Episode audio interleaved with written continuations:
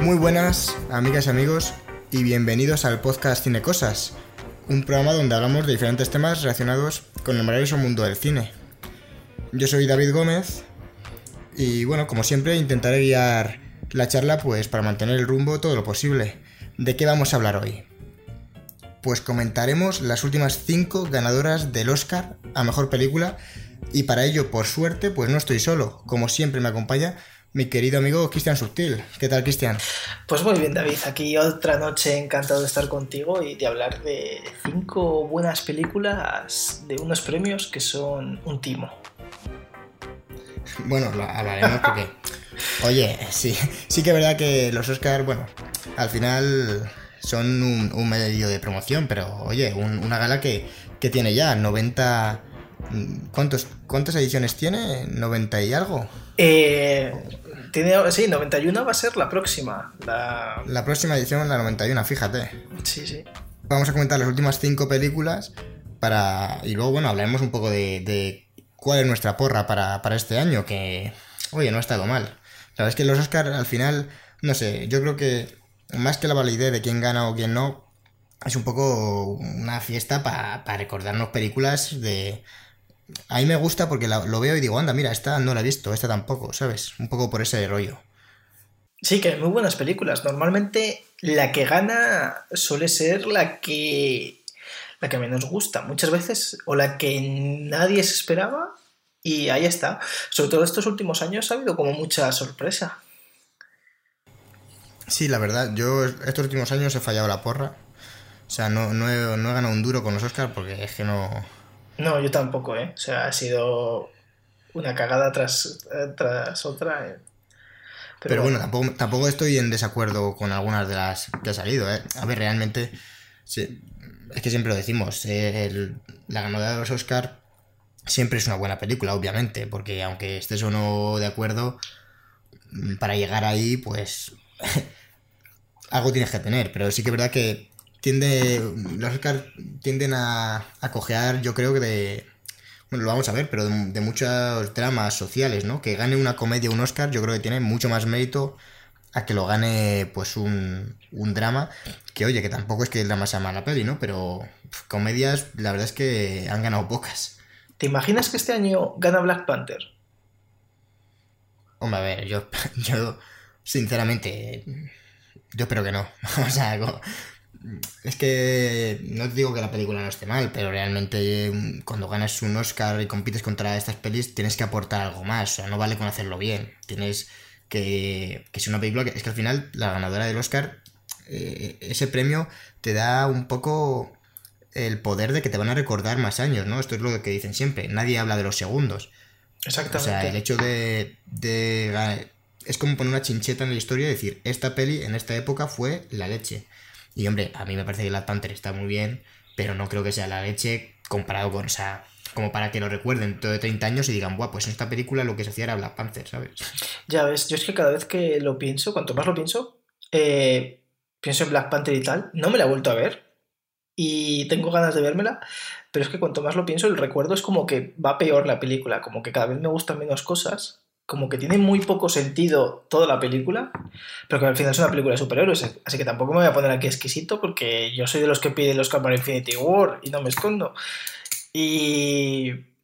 y... joder, es que me parece fatal Black Panther, o sea, menos Michael B. Jordan, es que me parece que toda la película es un despropósito. Cada vez, cada vez que lo pienso ya, un día me preguntarán dentro de un mes y, y diré, Thor 2 mejor que, que Black Panther. Hombre, a ver, yo yo no estoy muy de acuerdo ahí. ¿eh? A mí Black Panther me parece, me parece una buena película, la verdad. De hecho, me la vi, me la vi hace poco. Cuando, cuando hicimos el podcast de Marvel no me la había visto. Y a ver, es que me parece, bueno, pues correcta, sin más. Es que no. O sea, no, no entiendo muy bien por qué ha tenido este.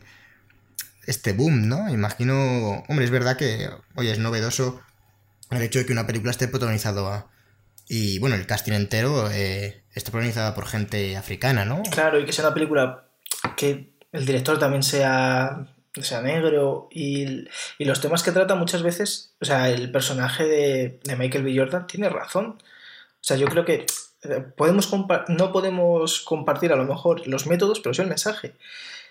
Y, y joder, que es que te pones de su lado. Es que es bastante mejor personaje que el protagonista. A ver, la, película está. Repito, es que está bien. A mí, vamos, a mí me lo parece, por lo menos. Me has convencido, David Oscar para Black Panther. Tomar. no, no. Sí, sí, hombre, que se lleve. Hombre, le han dado algunos premios porque estaba nominado no solo a los Oscars, Black Panther ha sido nominado a bastantes premios. Sí, eh, ganó ayer, si mal no recuerdo, ganó el BAFTA Mejores Efectos Especiales, que es para colgarse de un árbol, porque la pelea final tiene... o sea, parece Matrix, o sea, esa escena icónica de la segunda parte de Matrix, donde es una pelea por CGI, donde parece un videojuego de la PlayStation 1 pues, pues Black Panther me recordó muchísimo a eso, la pelea final, que son dos bichos peleando por CGI, el mismo modelo pero de distinto color que parece el Mortal Kombat. Sí, le cambiaron la skin. Sí, sí, sí. Y, ya está, y lo, metieron en Black Panther, dijeron, aquí no se entera nadie. Y si se enteran, decimos que ha sido un homenaje. No, no, es, totalmente un Sub-Zero contra, contra Scorpio. Y nada, pues ahora, pues alguien ha decidido que es la, los mejores efectos especiales. Repito, que es que está Infinity War y, y yo creo que todo el mundo que haya visto las dos películas prefiere Infinity War a Black Panther. Es muy difícil quedarse con Black Panther. Y más cuando ha salido además también el, el Spider-Verso. O sea, que no esté, que no esté el Spider-Verso nominado a esto cuando es una película que yo creo que nadie. pero a mejores efectos visuales, una película. No, no, no, A mejor película, ¿qué coño? Si es que Spider-Verse ah. yo no he visto. Ah, bueno, sí, yo, yo, lo, yo, yo creo que está mejor, sí, sí, sí, ¿dónde va a parar? Pero como está nominada y al final yo creo que es mi apuesta, ya voy adelantando, que va a ganar el mejor película de animación. O sea, para que una película de animación esté nominada también a mejor película, como ocurrió con Toy Story 3, eh, tiene que ser algo extraordinario y realmente yo creo que no, nunca va a ganar las dos. Porque al final, oye, los premios se quedan más repartidos. Y, en fin, si ganan... Tiene que ser muy buena, yo creo, pero bueno, pero, bueno brutalmente buena para que gane las dos categorías. Bueno, yo creo que si te... realmente... Si te nominan a, una, creo que no te nominan a la, o sea, no te nominan a la otra. Mm, sí, no. Yo, Toy Story 3 estuvo nominada a mejor. a mejor película y a mejor película de animación. ¿Seguro? Mm, pues estoy casi seguro. Eh. A ver, dudar es una de mis facultades principales, pero... Eh, fue nominada... Sí, fue nominada a las dos, exactamente. O sea, eres... Sí, sí, que, por eso, que fue un... O sea, fue novedoso porque que te nominen a las dos es, algo como... Que buena tiene que ser para que... A ver, a mí me parece un poco... ¿Cómo decirlo? Eh, parece como... Mejor película de animación, como si fuera una categoría de segunda. ¿sabes? O sea, a mí no me parece mal que los distribuyan, pero yo me parecería, me parecería mucho más normal que Toy Story 3 directamente no pudiera ganar el Oscar a Mejor Película de no animación, que realmente es como el otro, ¿no? Sí, la verdad es que... O sea, que la nominen a las dos me, falta un poco el sentido. Lo que pasa es que, bueno, al final es un reconocimiento. O sea, que te nominen a las dos, a las dos es una cosa como... No sé, a mí, no lo acabo de entender tampoco, pero, pero bueno, Toy Story 3 es magnífica, a mí que la nominen a todo lo que puedan. Joder, de hecho tenemos Toy Story 4 dentro de no mucho. Sí, vamos a ver cómo sigue Disney sacando la pasta y... Bueno, yo a, mí, me la va a sacar, ya te lo digo. A mí no lo sé, yo no, la verdad es que me interesa muy poco Toy Story 4. A, mí me parece arriesgado, pero yo soy de los que cree que, oye, si oye, ha funcionado la trilogía, la trilogía está bien. No hacer más, bueno, pues la trilogía ya está hecha. Eso, eso ya está bien hecho. No lo, para mí, que hagan una cuarta y sea una mierda, no emborrona nada. Yo finjo que no existe y ya está. Sí, ¿no? Qué fácil es vivir pues, así. y, si, y, si, luego, y si luego resulta que hacen. O sea, si tiran la moneda al aire y sale cruz y la peli es una mierda, pues todo el mundo, guau, qué mal, qué tal, qué cual. Pero si sale bien y ya te hacen una cuarta película que, que dices La madre del cordero, ¿Qué pasa, sabes? En cambio, si no tiran la moneda al aire, no va a salir ninguna de las dos. Y si sale Cruz, te da igual. Las películas, la trilogía sigue existiendo. Es que no, no, no se elimina, vamos. Que no se solapa una encima de la otra. A ver, ahí tiene, razón David, pero es que me cago en la leche, ¿eh? que es que esto a veces es... A mí me parece peor que saquen Aladdin en la imagen real. esa sí que me parece un sacacuartos que decir, madre de Dios. A ver, prácticamente cualquier película que saque Disney de, que, que sea de imagen real es un sacacuartos de, de aquí te espero. Pero. Ya, ya, pero, pero además descarado, ¿eh? En plan, la misma historia. Lo mismo. Literalmente lo mismo. Con actores reales. Pero sin la gracia. Pero, a ver, que luego puede estar bien, pero es que no te aporta nada. O sea, ya sabes lo que va a pasar, ya sabes todos los personajes, la motiv... O sea. Bueno, No sé, vas más por el, por el. a nivel técnico, ¿no? O sea, las preguntas que, se, que rodean este tipo de pelis, en mi opinión, o por lo menos lo- las que a mí me surgen son: ¿y cómo van a hacer esto que era la animación en imagen real? O sea, ¿cómo, cómo va a haber ese proceso de adaptación, ¿no? Pero realmente es, es que es adaptar una historia de un medio, el cine, al mismo medio, al cine. o sea, es como. como, no sé. Sí, bueno, pero al final esto está también destinado para los niños pequeños que, que a lo mejor un niño pequeño no le gusta tanto ya como... O sea, hay casi hay muchas series que ya son en 3D, ¿no? Animación en 3D. Y muchas series para niños, repito, que, que son como muy elaboradas. Y a lo mejor a lo que a nosotros nos molaba, que era el 2D, que nos flipaba mucho porque era lo que había. No había series. Uf, o sea, recuerdo una serie en 3D que era como de unos hackers. No me acuerdo cómo se llamaba, así cortocircuito o hacker. Ah, sí, el código Lioto. no, no, no, ma- más, más antigua to- todavía que la... Ah, eso te iba a decir, digo, porque yo recuerdo que esa, es, tú que eres más mayor que yo, y yo recuerdo que esa a mí tampoco me llegó a pillar. O sea, sé que existe, pero no, pero, pero bueno, yo qué sé. No, pues había, había, yo creo- había uno que era, que era, era terrible, o sea, te digo que era animación en 3D, pero había una de Transformer que era en 3D que los... Ah, ¿Cómo se llamaba la de Jimmy Neutron? ¿Era un poco 3D o...? Sí, Jimmy Neutron, horrible, por cierto. Y, y- y terrible, sí, sí. de sea- hecho, mira, no me gustaba nada. La serie en sí me parecía No, terrible. a mí ni la serie, ni la película, ni el personaje, ni Ah, prácticamente... hay película. Bueno, bueno, bueno. Claro. La película que no tengo pensado ver en mi vida. No, no, Jimmy Neutron creo que es una película que luego convierten en serie como otras muchísimas películas de animación que triunfan que las convierten en serie. Madre de Dios. Y, y yo recuerdo las series en 3D de cuando yo era pequeño. O sea, había una de Transformers con que, que algunos personajes tenían como la cara lac- lacrada prácticamente. Y entonces tenía como muchos brillos, mucho, como mucho en plan, mira cómo mola esto que es 3D. Pero luego los fondos apenas tenían resolución o eran fondos en colores. Era una serie malísima. O sea, a mí me gustaba mucho, pero era como técnic- visualmente era una serie muy fea. Y luego había otra que era de unos hackers que también era el mismo rollo 3D, pero malo. Yo creo que no, que no va por ahí. O sea, realmente tú ves cómo se pro- promocionaba el libro de la selva, la nueva, la de imagen real, y no parecía que estuviera dirigida para, o sea, para niños. Tampoco te voy a decir que la plantearan como un viaje de terror, pero yo creo que tiraba más por la nostalgia, para gente de nuestra edad o algo más mayor que ha crecido viendo las pelis y ahora la vuelven a sacar. Oye, que, que decir que Aladdin está dirigida por Guy Ritchie. La de esta última, ¿cómo se llama? La del libro de la selva. John Favreau. Realmente ha tenido muy, muy- ha tenido muy buenas críticas y está dirigida por John Favreau, el, el que hizo Iron Man. O sea, que decir, están buscando buenos directores, están para que tenga cierto renombre, para que la gente diga, oye, aunque sea lo mismo, me apetece verlo, porque fue con lo que yo crecí. O sea, para, en mi opinión, yo creo que va por la nostalgia. Porque yo creo que los niños, oye, ahora mismo se van más a ver pelis tipo mm, cualquiera de Pixar, la Lego película, eh, Romper Ralph. Ahí Disney tiene cogido a los niños, pero una imagen, yo que sé, la tiene en imagen real, tú te ves el tráiler y mm, no dices que esto va por un niño. Vamos, en mi opinión, no sé, yo te digo que, que si... Porque sí que ahora, yo que sé, Hora de Aventura se terminó hace poco, pero era en 2D. Hay muchas pelis, o sea, no sé. No sé si irá por ahí, la verdad, pero bueno. La verdad, la verdad es que ver a Will Smith de azul, la verdad es que es un poco traumático eso, ¿eh? No sé si lo has visto, pero... Hombre, sí, lo he visto. Para mí, yo pensé que iba a estar peor, ¿eh? Joder, yo es que hubiese hecho un, un modelo idéntico al de dibujo, pero en 3D.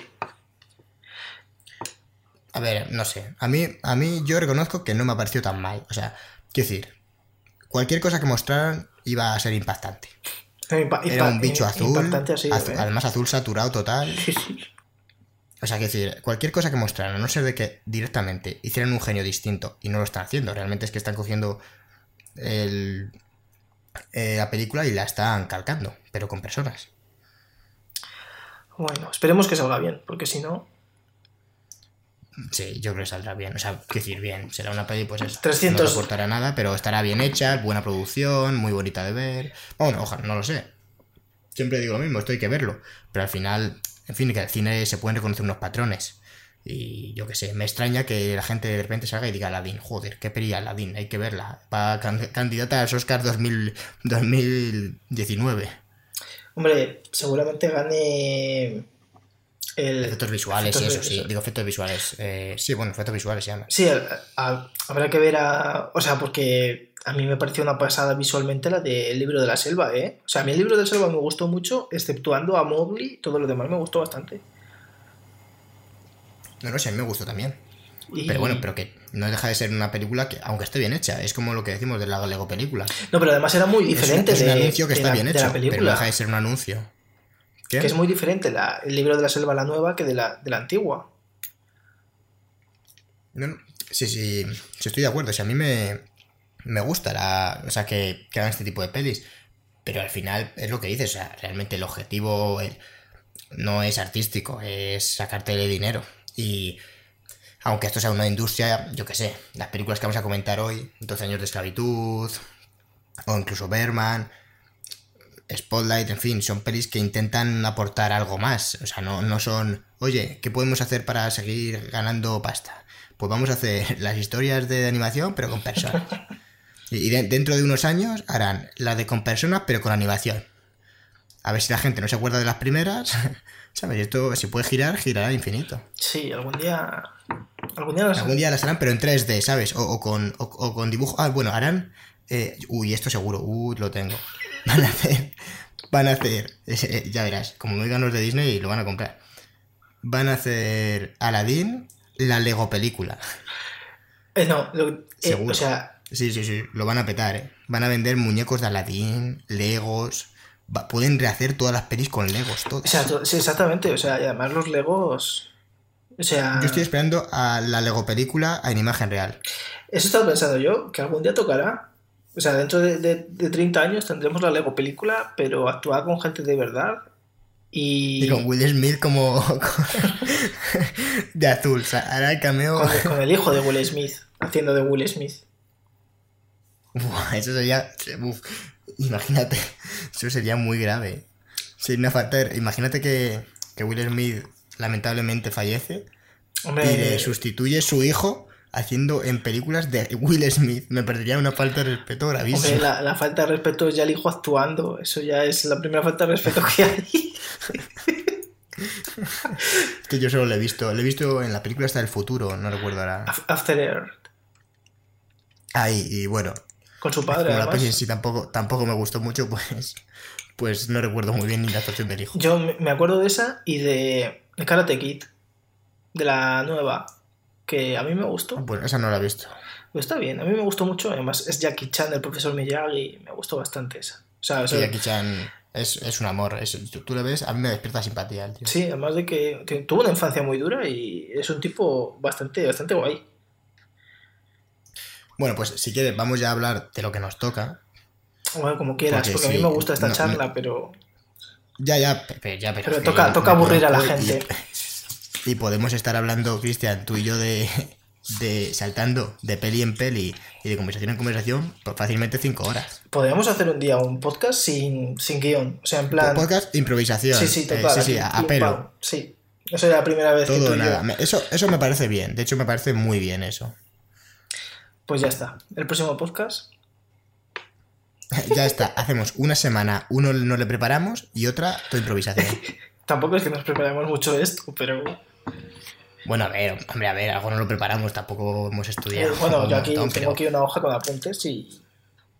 Claro, yo también tengo apuntes, yo qué sé, te has visto otra vez las pelis, has recordado, sí. has visto un poco el contexto, en fin. Estoy buscando anécdotas toda la semana de Jennifer Lawrence, poder contar. Claro, claro, o sea. Porque es lo, que realmente es, lo que le gusta a la, gente. es lo único que espera, ¿eh? De hecho, van pasando el podcast, le jode que sea muy largo, porque claro, para encontrarlo de como nadie marca, va a empezar la gente a poner en los comentarios el minuto en el que hablas de Jennifer Lawrence para que ahorrarnos todo el sufrimiento. De Jennifer Lawrence y de Keanu Reeves, porque dijimos en el primer podcast que vamos a contar algo de Keanu Reeves en todos los podcasts y no hemos contado nada en el anterior. Bueno, ya haremos uno especial de Keanu Reeves en el que no hablaremos de sus pelis, solo de anécdotas absurdas. Pues sí, hombre, como que le gusta beber en los parques.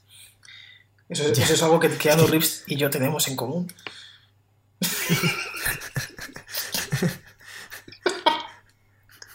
película de, de muchas cosas, porque yo te he visto repartir hostias como Keanu Reeves también. Hombre, yo hablo el idioma de las hostias. Yo hablo castellano y el idioma de las hostias. Y Keanu Reeves habla también el idioma de las hostias. So- so- solo habla el idioma de las hostias, de hecho. Y lo habla bast- bastante bien. O sea, a mí, a mí me encanta Keanu Es un Reeves. lenguaje de signos inventado por él, universal. Es, es un nuevo nivel de lenguaje. Me hubiese encantado ver eh, a John Wick y a Bud Spencer. O sea, una película de Keanu Reeves y, y Bud Spencer. O sea, en John Wick 3. Viviendo en un parque.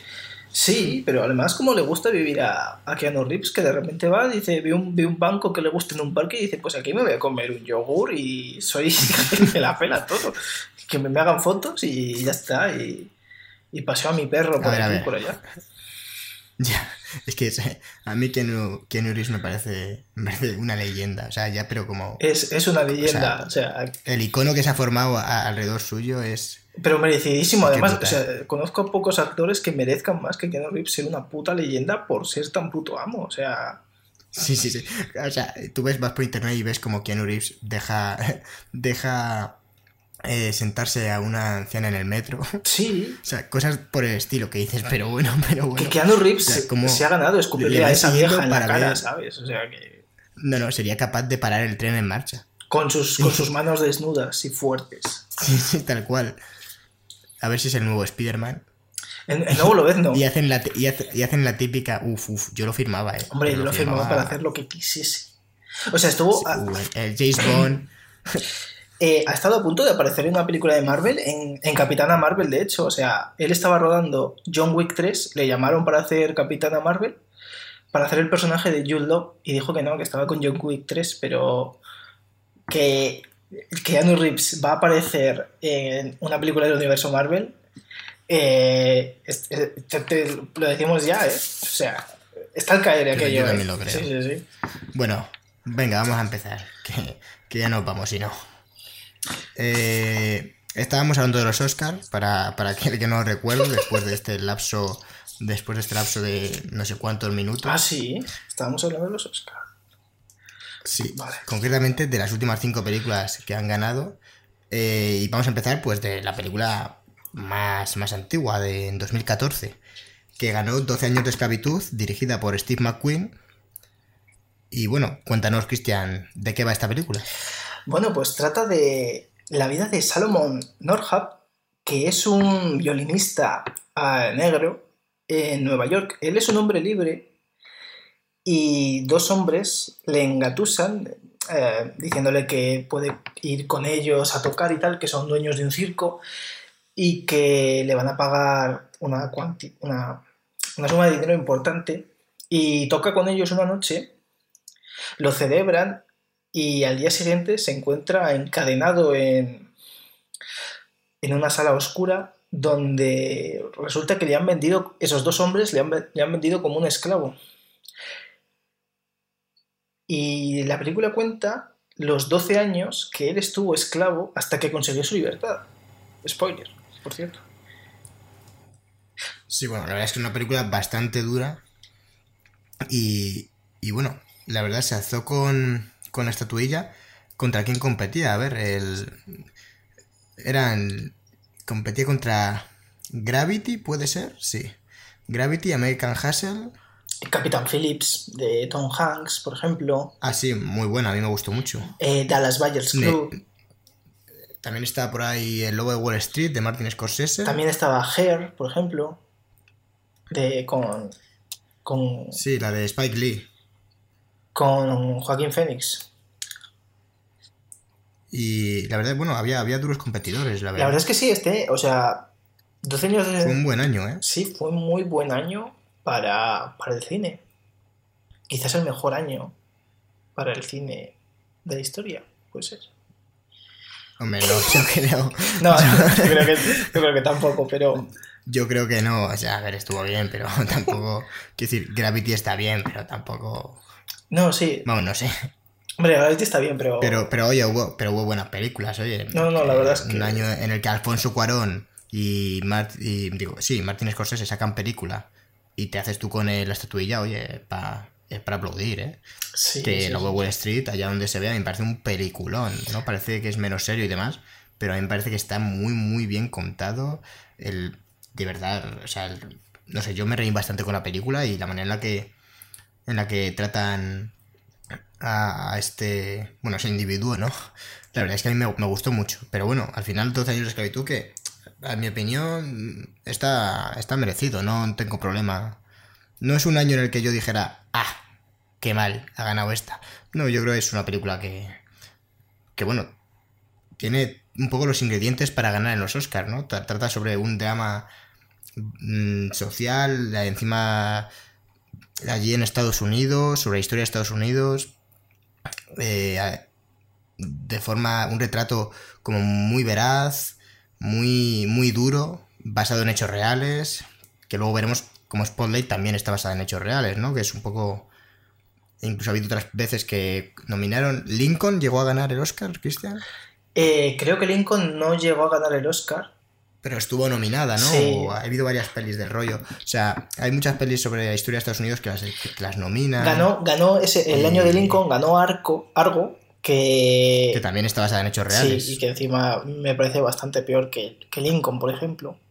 Pero también estaba nominada, por ejemplo, eh, Zero Dark Thirty, que narra los acontecimientos de cómo Estados Unidos pilló a Bin Laden, incluso... Sí, del 11 Yo la he visto y, bueno, no sé, a mí no me he terminado Me parece que lo, más espectacular... Un estilo documental, pero... Sí, lo más espectacular de esta película es que como la, la última media hora es casi casi a, a escala real como mataron a Bin Laden.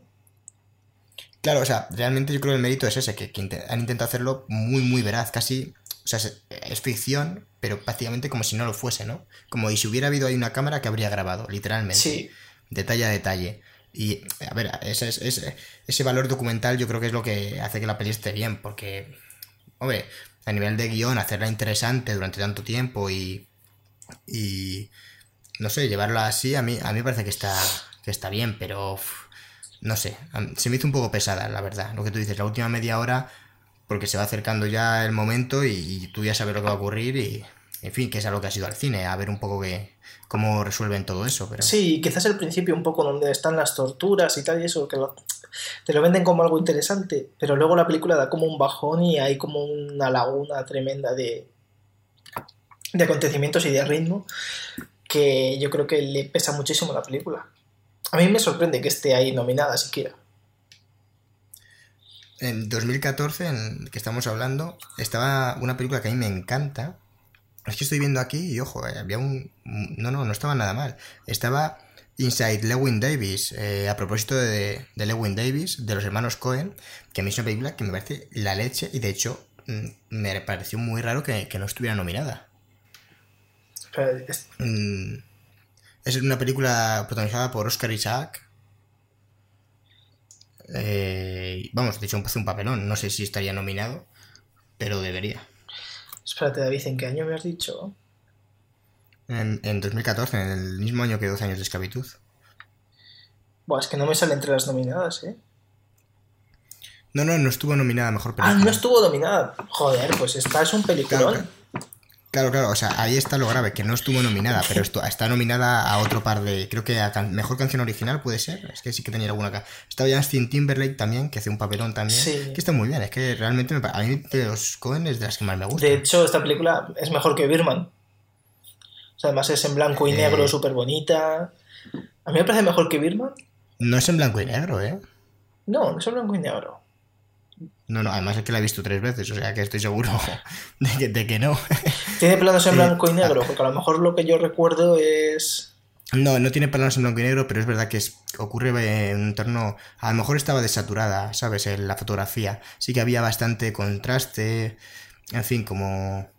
No era muy chillona el, la paleta de colores.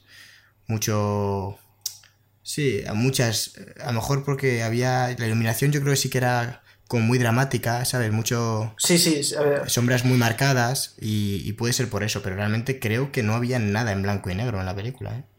Pues fíjate, no sé por qué, hostias, la llevo recordando años. Eh... A mejor fotografía estuvo nominada, que está súper mega bien.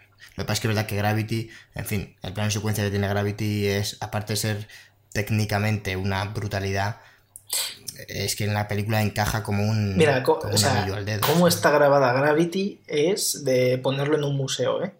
O sea, Pero bueno, que, que fue un año fue un año bastante bueno. American Hustle, a mí me gustó mucho también. mm, Y, y bueno, ganó 12 años de esclavitud. Eh, ¿A ti qué te parece? ¿Estás, ¿Estás más o menos de acuerdo? Pues, a ver, si miramos entre las nueve nominadas, que me parecen un montón de nominadas, yo creo que 12 años de, o sea, 12 años de esclavitud, eh, igual que podía haber ganado prácticamente cualquiera de las otras, eh, yo creo que es muy merecido, porque, o sea, toda la historia que está basada en hechos reales de un hombre negro que habíamos contado que le venden como esclavo, es está 12 años siendo un esclavo y al principio él, él dice que no quiere sobrevivir, que él quiere vivir, pero al final acaba sobreviviendo y tiene que renunciar a su a su identidad, a prácticamente Me gusta bastante ese, ese cambio de discurso, ¿no? Sí. O sea, al final los, es tan dura la realidad que, que hace que tenga que cambiar su, su filosofía, aunque sea una filosofía unos muy digna, ¿no? Eso que dices muy bonito, ¿no? Que yo, yo es que no quiero sobrevivir, no, Claro. no quiero estar aquí y, y- y respirar solo, ¿sabes? Quiero, quiero vivir, quiero disfrutar de, de lo que tenía.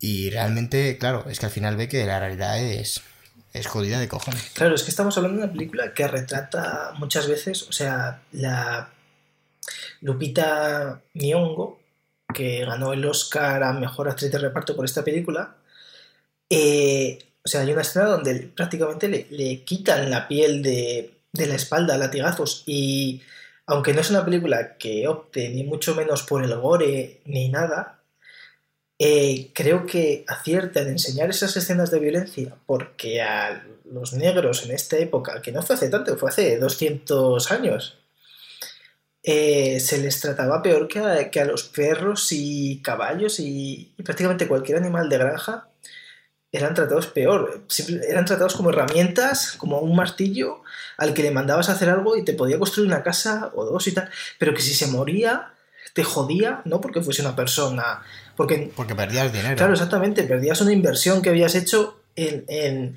en comprar una persona. Y Claro, es que eran propiedades al final y, y eso lo muestra muy bien la película. claro, y es que no es, o sea, al, al principio el primer amo que tiene el personaje de, el personaje de Salomon, Benedict Cumberbatch, no. sí, es Benedict Cumberbatch el primer amo, Sí, ¿verdad? Y que es un amo que le trata más o menos bien, le trata como una persona, porque, pero aún así en el momento en el que lo está comprando, también intenta comprar una esclava que, que tiene dos hijos y a su hijo se lo venden a, a un señor y a la hija se la queda el propio negrero porque en cuanto crezca un poco la podrá vender y sobre todo porque es virgen y se la podrá vender a alguien para que la viole y sacar más dinero con ello.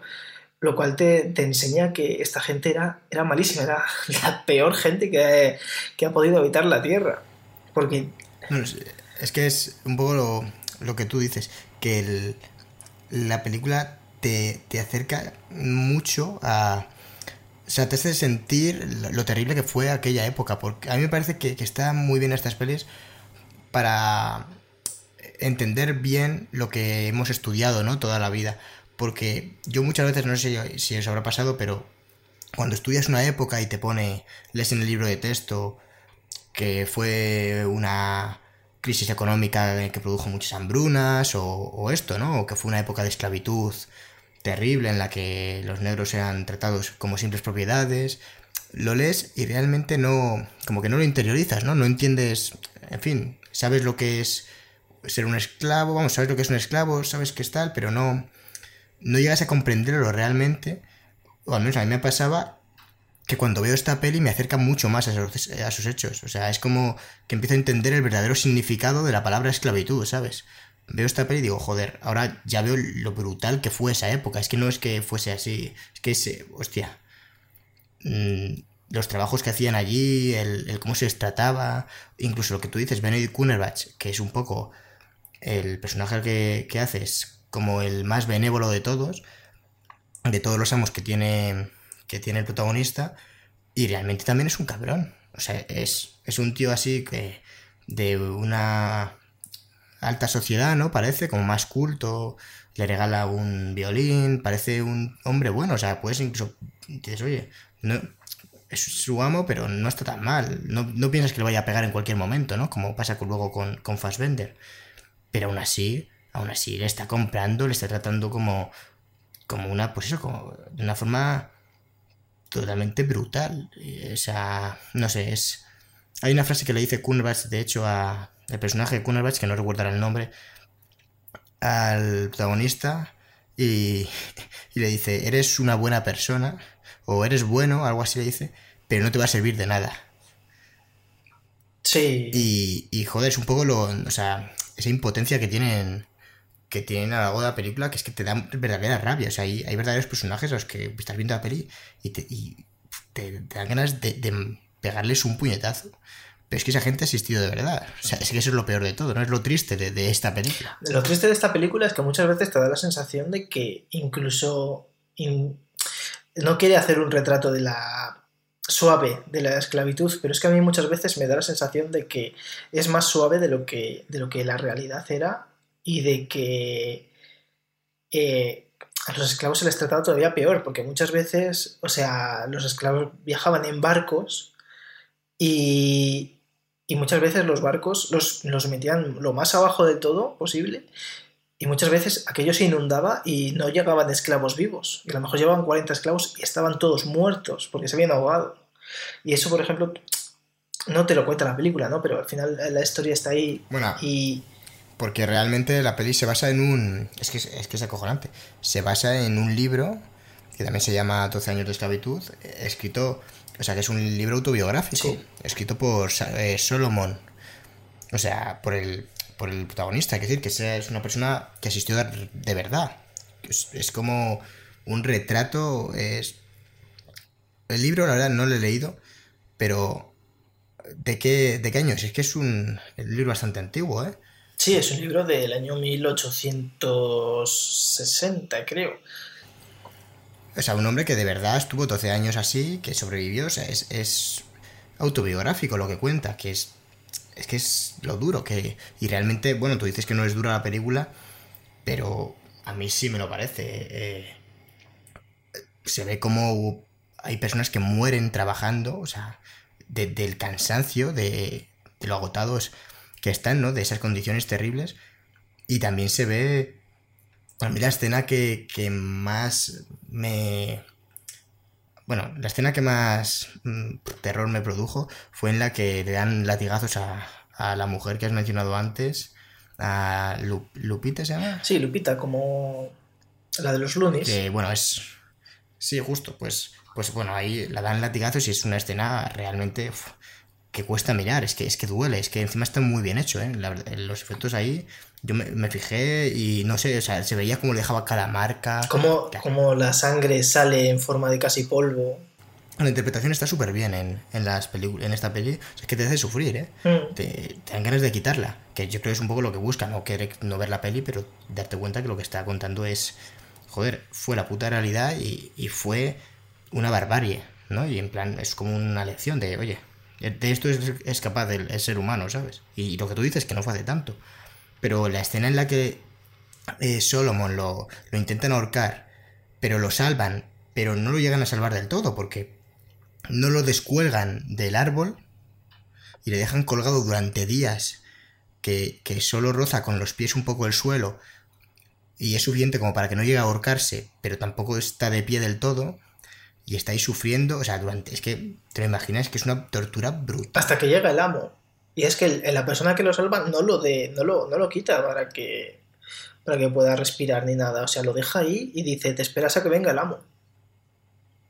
Claro, y, y realmente luego el amo lo vende no para salvarle de que no le mate el, el otro hombre que le tiene jurada venganza, sino porque ahora se ha convertido en un problema. En cualquier momento lo matan y ya no. y ya pierde dinero.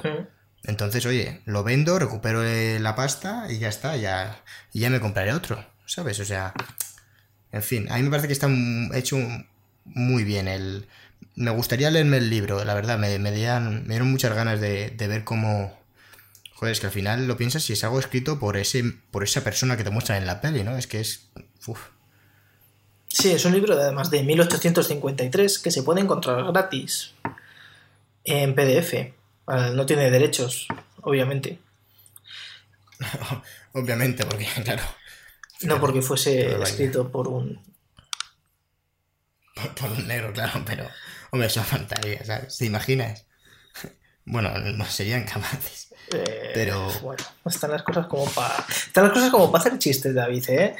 Eh, ¿Qué te iba a decir? Que todas, la- todas las interpretaciones de esta película son eh, francamente buenas. O sea, eh, Chiwetel Ejiofor, Pero mira, mira qué reparto tiene. sí, sí, sí, Michael Fassbender, Que es brutal. Lupita Nyong'o, Brad Pitt. Brad Pitt, está también Paul Dano, que es el primer capataz con el que tiene la riña al final y se tiene que ir del, del primer, que es por, el- por lo que el primer amo le tiene que vender, que también, o sea, Paul Dano a mí me parece un, un actor increíble y, y está como... No sé si es el que yo creo, eh, que, que hace mucha comedia. en- hizo una con la de Swiss Army Man, con Harry Potter. Ah, Paul Dano, Sí, sí, Paul sí, Dano, sí, Paul que Dano. sí. Vale, sí, sí, que este tío es brutal. Pero es que sale también otro actor. Ay, no recuerdo el nombre, que sale, porque sale muy poquito. Al principio también. Eh, El que les vende, el negrero. El negrero que, que se niega a vender a la hija. sí, el... Sé quién es, pero ahora mismo no... Paul Giamatti, Paul Giamatti. Pues es brutal también. Sí, sale nada, dos minutos, pero se... Sí, pero dos minutos, pero te dan ganas de matarlo. Sí, sí, sí, además de verdad. También sale... Sí, sí, es que. Claro, sale un poco, pero te das cuenta un poco de, de cómo era la sociedad entonces, porque es que yo sí que me creo que fuese. que fuese así o lo que tú dices, o que fuese incluso peor. Sí, es que es... O sea, fue, fue una época muy dura para la gente negra y, y me parece bien que, o sea, esta película y Django me parece que tratan bastante bien el tema de la esclavitud. Django con bast- bastante más exageraciones en cuanto a la violencia y tal, pero no contra los negros precisamente, Y- sino contra los Y al blancos. final. Al final te daba Django, en mi opinión, te da un poco esa satisfacción, ¿no? De. De. Yo que sé, que te sale de lo más. De lo más primitivo, que es. eh, a mí viendo esta peli, 12 años de esclavitud. Mm, Yo que sé, los amos, como el, el amo de. que interpretaba Michael Fassbender, pues te daban ganas de que alguien le pegara un puñetazo. Pero. O le, lo atropellaran con un coche, o, o que decir, era. Era un hijo de puta de manual. Y, y oye, en Django, pues al final, esa venganza, esa última 20 minutos de repartir, de, de. Sí, de pura venganza. Es que es, es decir, oye, habéis sido tan cabrones, esta es la época de mierda, pues ala. En esta peli, por lo menos, el bueno no solo va a ganar, sino que os va a matar a todos. Sí, Y, y, oye, a mí me resulta reconfortante, ¿no? A ver, es una br- brutalidad, pero bueno, hablando en la ficción y, y lo que digo, al final, a mí me, me resultaba una satisfacción, bueno, pues muy primitiva, ¿no? Al final, que, desde, que te produzca satisfacción que ver morir a gente, pero bueno, era esos personajes que realmente te los presentaban como, como malos malísimos, ¿no? O sea, eran villanos de, pues eso, de película, nunca mejor dicho. Además está también, o sea, en- Django desencadenado está el personaje de Samuel L. Jackson, que es un negro que... Que es racista. Sí, exactamente, es, es, es un ser súper despreciable, porque no hay nada peor que un esclavo que, que se cree que, que puede llegar a ser amo, ¿no? Y entonces, pues en este eh, el personaje Samuel L. Jackson es como muy así, es un lameculos lamentable y que está muy bien interpretado, por cierto. Y en esta película, por, por suerte, no hay ningún negro así, pero sí que hay un blanco que empieza a trabajar con ellos y, y traiciona al propio Salomón. Eh, cuando le da la, la carta para que se la envíe a sus amigos, Ah, sí, bueno, es, Y es que es- es horrible. cuenta también Sí, un poco sí. de. ah, Esa, fíjate, yo estaba pensando, uh, a lo mejor, ¿sabes? Yo qué sé, la peli, todo lo que va mostrando y todo lo que va relatando son, eh, son eh, cosas terribles. O sea, eh, y dices, a lo mejor aquí hay un punto, ¿no? De, hay un contrapunto de bondad o de. Le ayudan, yo qué sé. Y encima, como estás ya acabando la peli, dices, puede ser. Nada, nada de nada. sí, Le dan por saco también. Eso, joder. Y además. Es, dar y recibir. Además, el, amo que tiene luego, que es Fassbender, es, es lo peor también, porque maltrata, eh, viola a Lupita Nyong'o, eh, al personaje más bien. Eh, y, y encima es... es una historia de, resistencia, ¿eh? O sea, es una historia, lo que dices, de supervivencia, de, pura resistencia de esta gente, porque es que en esas condiciones de vida, en fin, que no te planteas, ¿sabes? Sí, es que es. Joder, es que es sencillamente horrible todo lo que te plantea y. Y es que no puedes. O sea, no, no se puede olvidar eso. Porque ahora estamos en una dinámica también que parece que, que estamos regresando un poco a ese tiempo y que, que a lo mejor dentro de 10, 20 años, quién sabe dónde coño estaremos si las cosas siguen así. Y que lo mismo esto que, nos, que ahora pasó hace 200 años, lo mismo lo tenemos más cerca de lo que pensamos. Hombre, yo espero que no, Cristian. A ver, a ver, yo, espero, yo, espero, que no, pero pon la tele hoy y, y, ves lo que pasa. Y, y, apaga, y apágala. Apágala y tírala a la basura porque, joder. Pero sí, creo que es una película que, que yo creo que exactamente lo que tú decías, que no somos conscientes de esa época y te sirve para que, para que pienses y te hagas reflexionar también en, en la crueldad del ser humano y de cómo una persona puede tratar a otra despojándola de todo, porque al final son, son o sea, le despojan de su nombre, de, de su vida, de todo. O sea, es un hombre libre y al día siguiente es un esclavo, ya no es dueño de su vida, ni es dueño de nada, ni de la ropa que tiene. Llegué, vamos, leí que, que la fotografía habían basado algunos planos en, en pinturas de Goya. Eh, pues no me, no me, sorprendería porque esta película tiene algunos planos súper bonitos. Sí, que, son, que parecen cuadros, la verdad. Mm. Tiene además primeros planos muy chulos. Hay, hay un plano que me gusta mucho que es cuando están enterrando a un esclavo que se ha muerto. Que encima cuando se muere le dicen levántate, vago, no sé qué, y es que está muerto. Y luego están cantando todos gospel, ¿no? No, gospel no, soul. Están cantando soul, que se es un movimiento musical que se originó ahí en esos en esos campos cuando ellos recogían el algodón y todos cantan, porque todos han sido esclavos desde que son pequeños, menos el personaje de Salomón, porque él no, no se sabe las canciones, él no, no ha vivido esa cultura del esclavismo desde que es pequeño. Y, ves cómo los demás están cantando y él no canta y, se siente incluso mal consigo mismo porque es como, joder, yo eh, estoy aquí jodido, porque estoy aquí jodido, porque soy un esclavo, pero es que está, pero yo he conocido la libertad y esta gente no, y es como que está a punto de, llorar, pero en realidad se pone a cantar lo, lo poco que puede, porque al final las frases... Ese, de hecho, cuando recuerda, ¿no? Ese flashback de en una tienda cuando es un hombre libre comprando un bolso para su mujer y aparece otro aparece otro personaje eh, negro que entra en la tienda le tratan como un hombre libre durante dos segundos hasta que aparece su amo y, se disculpa, ¿no? Y dice, perdona por esta intro... intro ¿Qué dice? Intromisión, ¿no? Bueno, se, disculpa porque haya entrado y ahí es cuando se da cuenta el, eh, la gente que está adentro que no es un hombre libre y oye, entonces no puede estar ahí, no puede comprar cosas sin, permiso de su amo. Claro, y además hay como un momento... Y, ahí es cuando lo ve, dice, oye, pues ahora soy yo ese, ¿sabes? Ese cambio de, mm. de la vida ahí, guau. Cambio sin comerlo. Pero bueno. Luego al final, ya para terminar, eh, en la vida real, Salomón, Salomón eh, denunció a... Bueno, hay que decir que luego Salomón eh, hay un... Quizás el, un personaje que está que no me gustó mucho porque creo que lo endulzan demasiado, que es el personaje de Brad Pitt, que es como un, buen, un carpintero canadiense que está construyendo una casa para Fassbender y está como muy en contra de la esclavitud y los 10 minutos que sale prácticamente es un monólogo de él contra la esclavitud diciendo que no le gusta la esclavitud. Sí, es, el único el único punto así como en contra, ¿no? Que te muestran en toda la peli. Sí, y, es el que al final, al final ayuda a Solomon mandando una carta simplemente. Y, y cuando Solomon eh, encuentra la libertad, eh, al final se va y como que se olvida de todo, ¿no? O sea, es muy, muy duro verle irse de allí en un carro de la plantación y como... ¿Qué, qué, qué otra opción tiene? ¿no? Claro, es que, Ahí es que no puede hacer nada porque Es que no puede hacer otra Claro. cosa. O sea, si intenta llevarse a cualquier otra, estaría robando Es que una a- propiedad. Es que es Claro. muy fuerte eso también. es que realmente es. Es. eh, Pues eso, un- una sociedad que de raíz.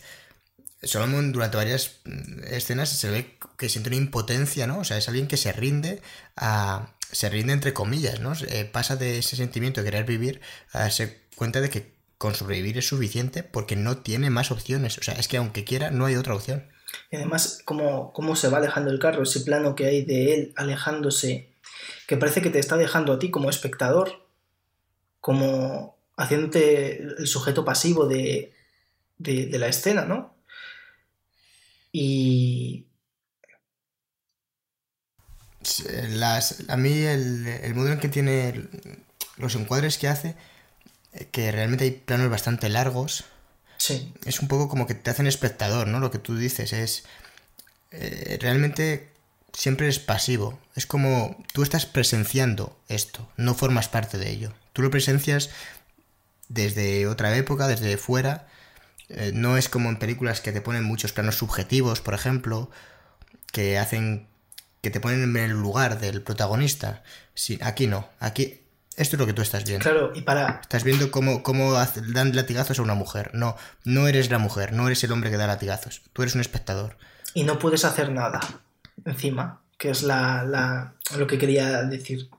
Que es que ve cómo, cómo se aleja, no puede, y no puedes hacer nada, no puedes ayudar de ninguna manera, y no puedes hacer nada porque eso pasó, y, y sabes que nadie de esos que está ahí va a recibir su merecido, porque luego Salomón, en la vida real, denunció a los hombres que le raptaron, y la ley de, de- entonces no permitía que un negro testificara contra los blancos, por tanto se fueron todos de rositas para rizar el rizo. O sea que fíjate. Bueno, pues hemos dado un buen repaso a 12 años de esclavitud. Una película, aquellos que no hayan visto, o sea, recomendamos encarecidamente porque, bueno, como decimos, te, te hace comprender un poco más aquella época y es importante, yo creo que, que ver ese tipo de, de relatos para ver lo, pues lo brutal y, y lo triste que, que ha sido a veces el ser humano. Y, Por, por- y por bueno, poner otro pero, David, esta película, eh, te diría que no sale Keanu Reeves. Es que Keanu Reeves podría ser eh, Brad Pitt en, en hacer el papel de Brad Pitt, Pero, pero claro, no podría, no podría evitar matar a todos los, los amos que aparecen, los mataría él con sus propias manos y salvaría él solo a la nación. O sea, él los salvaría a todos. ya, ya, ya. O sea, él acabaría. ¿Te, te imaginas que esa, Acabaría. molaría muchísimo que saliera en un plano eh, de tortura tal y al fondo Keanu Reeves en un banco tomándose un batido? con un lápiz en la mano. Y ya está. No necesita más. Y ya está. Y de repente se levanta y se acaba la peli. y tú ya sabes que, que el mundo es equilibrado. Mm. O sea, no te lo han mostrado, pero ya sabes que Keanu Reeves ha hecho. Ha dicho, uh, tengo que meterme aquí.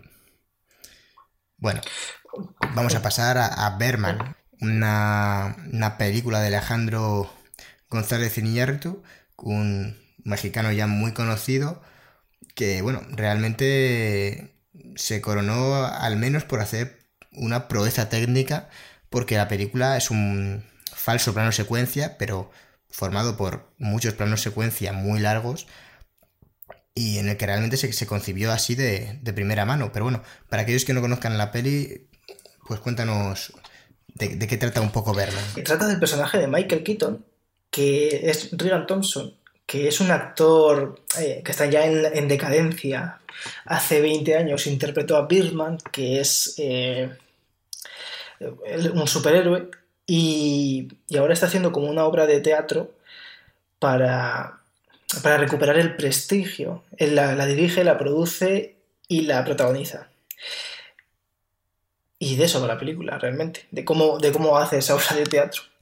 Me gusta más Boyhood, mm, reconozco. Y a mí me gusta. Pero no me parece, pero no, pero no me parece mal que ganara Berman. A mí me parece mejor eh, el Gran Hotel Budapest, el Gran Hotel Budapest, que, que Birdman, por ejemplo. A mí me, me gustó más como película, me pareció más entretenida. y súper Es que chula. Gran Hotel Budapest es una brutalidad de película, la verdad. Y, Es que me- menudo año, ¿eh? Menudo año. Eh, Interestelar también estaba por ahí. Whiplash. Interes- Interestelar no fue nominada, me parece. No, eh, no fue nominada a mejor película. Y con razón, Pero bueno, es que. Hombre, a mí me gusta mucho Interestelar, pero reconozco que Boyhood o Berman o el Gran Hotel Budapest, e incluso el francotirador de Eastwood, Eh, el francotirador de Clint Eastwood también estaba Whiplash. Claro, que Whiplash, por ejemplo, a mí me parece brutal. Había como 10 películas que eran mejores que, que Interestelar. eh, Puro Vicio, por ejemplo, de, de Paul Thomas Anderson. Mm, Fíjate que este hombre hace películas realmente eh, largas, no sé, hace... A mí me gusta mucho, pero hay momentos que se me hacen eternos. Digo, madre mía, ¿cómo, cómo la dejan a este tío hacer esto? Sí, sí, porque es sorprendente, ¿no? Hay, hay planos de... En Puro Vicio hay un plano, que es un plano estático, que dura, yo creo, no sé cuántos minutos dura, ¿eh? pero que no se mueve. Y, o sea, no se mueve el encuadre en sí, ocurren cosas dentro, pero que, o sea, no sé. Bueno, en, en, Birdman también me, lo me gusta, ¿eh? me gusta, pero. Sí, pero es distinto. O sea, puro vicio. A mí me gusta mucho, ¿eh? Lo- yo la recomiendo. Porque sale Joaquín Phoenix y cualquier película que la protagonice Joaquín Phoenix, pues hay que ver. Sale Benicio del Toro, sale eh, Owen Wilson, que a mí me gusta mucho, Jones Brolin, es que tiene un eh, puro vicio. Es, es, vamos, Paul Thomas Anderson siempre se rodea de actorazos. Y a mí me gusta mucho. Está basada además en una, en una novela. Y no sé, no. Reconozco que, a ver, es una peli que no creo que vaya. Paul Thomas Anderson, no sé si yo si algún día ganará el Oscar. Mm, Yo creo que no, porque es muy suyo. Eh, hace, yo que digo, ¿eh? Alarga las pelis porque le da la gana a él. Y oye, a mí me, me, da respeto, ¿no? El hecho de, oye, si a él le parece que eso queda mejor así, pues más que nosotros sabe, desde luego. Y vamos, a mí me gustó mucho la peli. No, yo si lo hubiera hecho, lo habría hecho más corta, pero. Pero estaba realmente bien.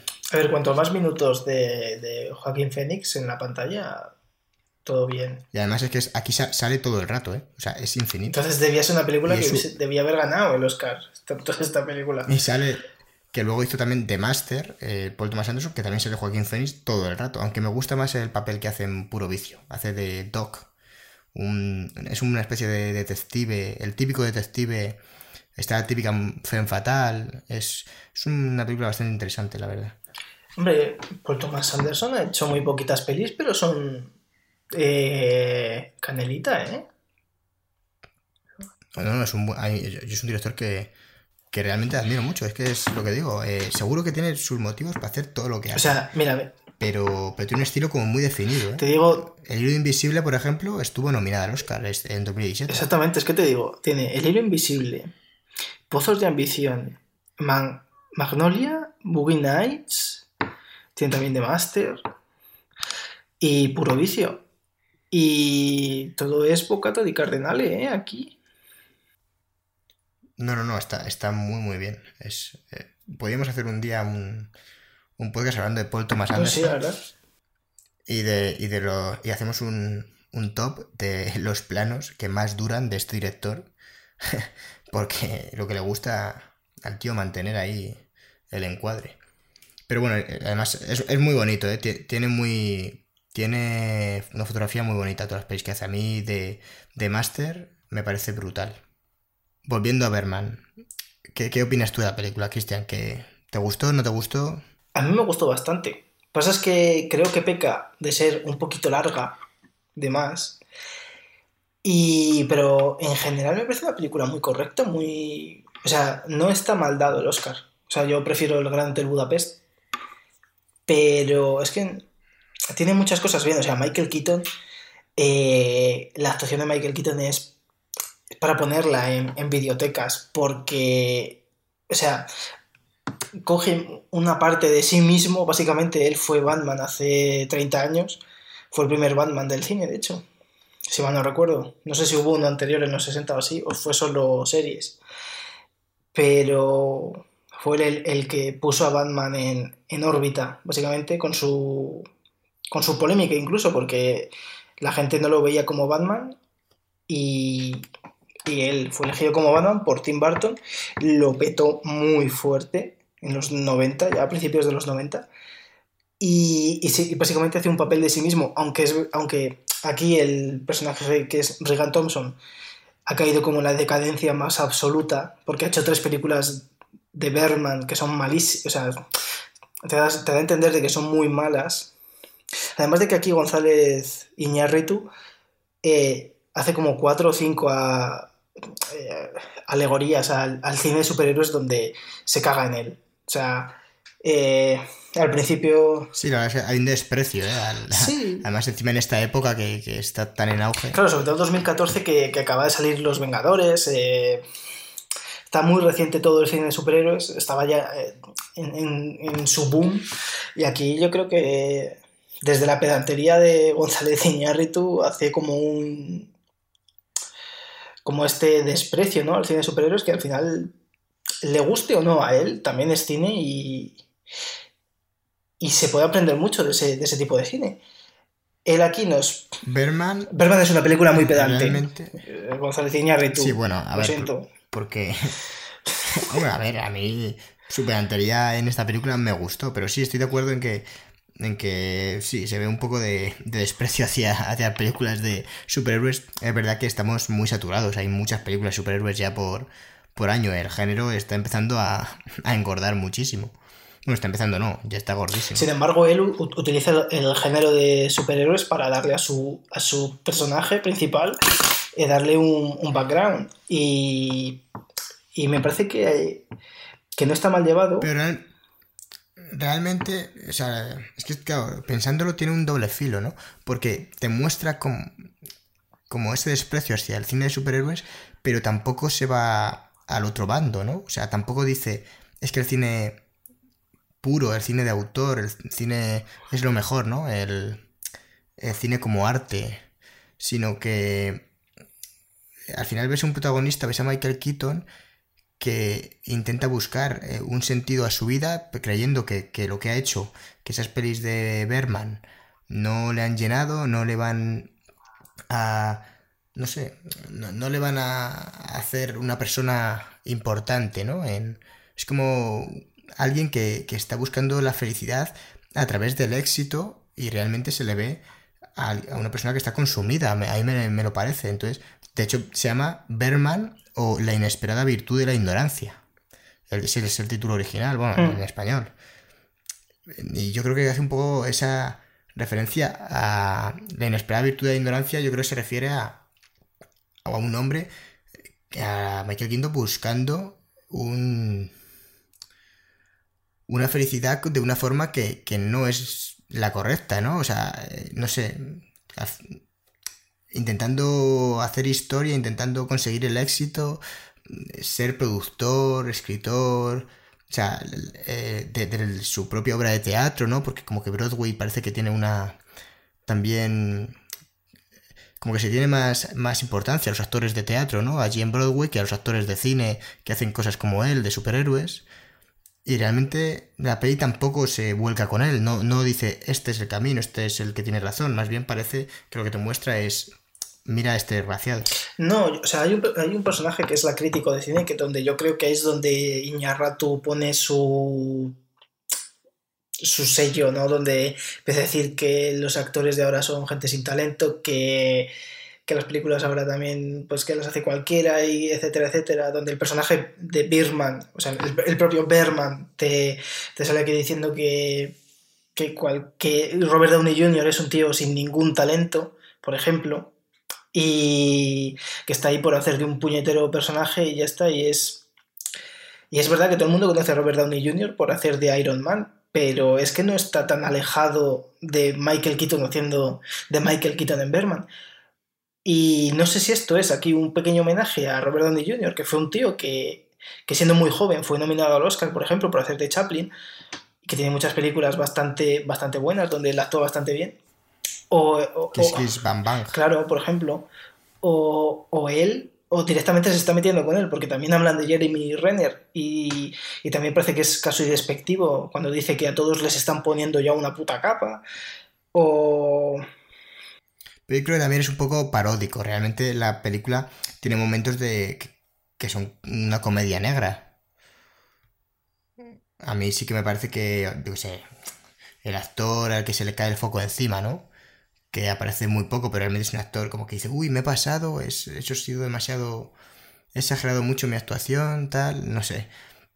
Se le cae encima el foco y, y sale Michael Keaton del escenario como, como que, que le da igual. Eh, lo que le importa es su obra, ¿no? Es, no sé, son momentos realmente... Claro, de hecho él odia a ese actor. Cómicos, pero, pero con ese punto de, de surrealismo, ¿no? Que tiene la película.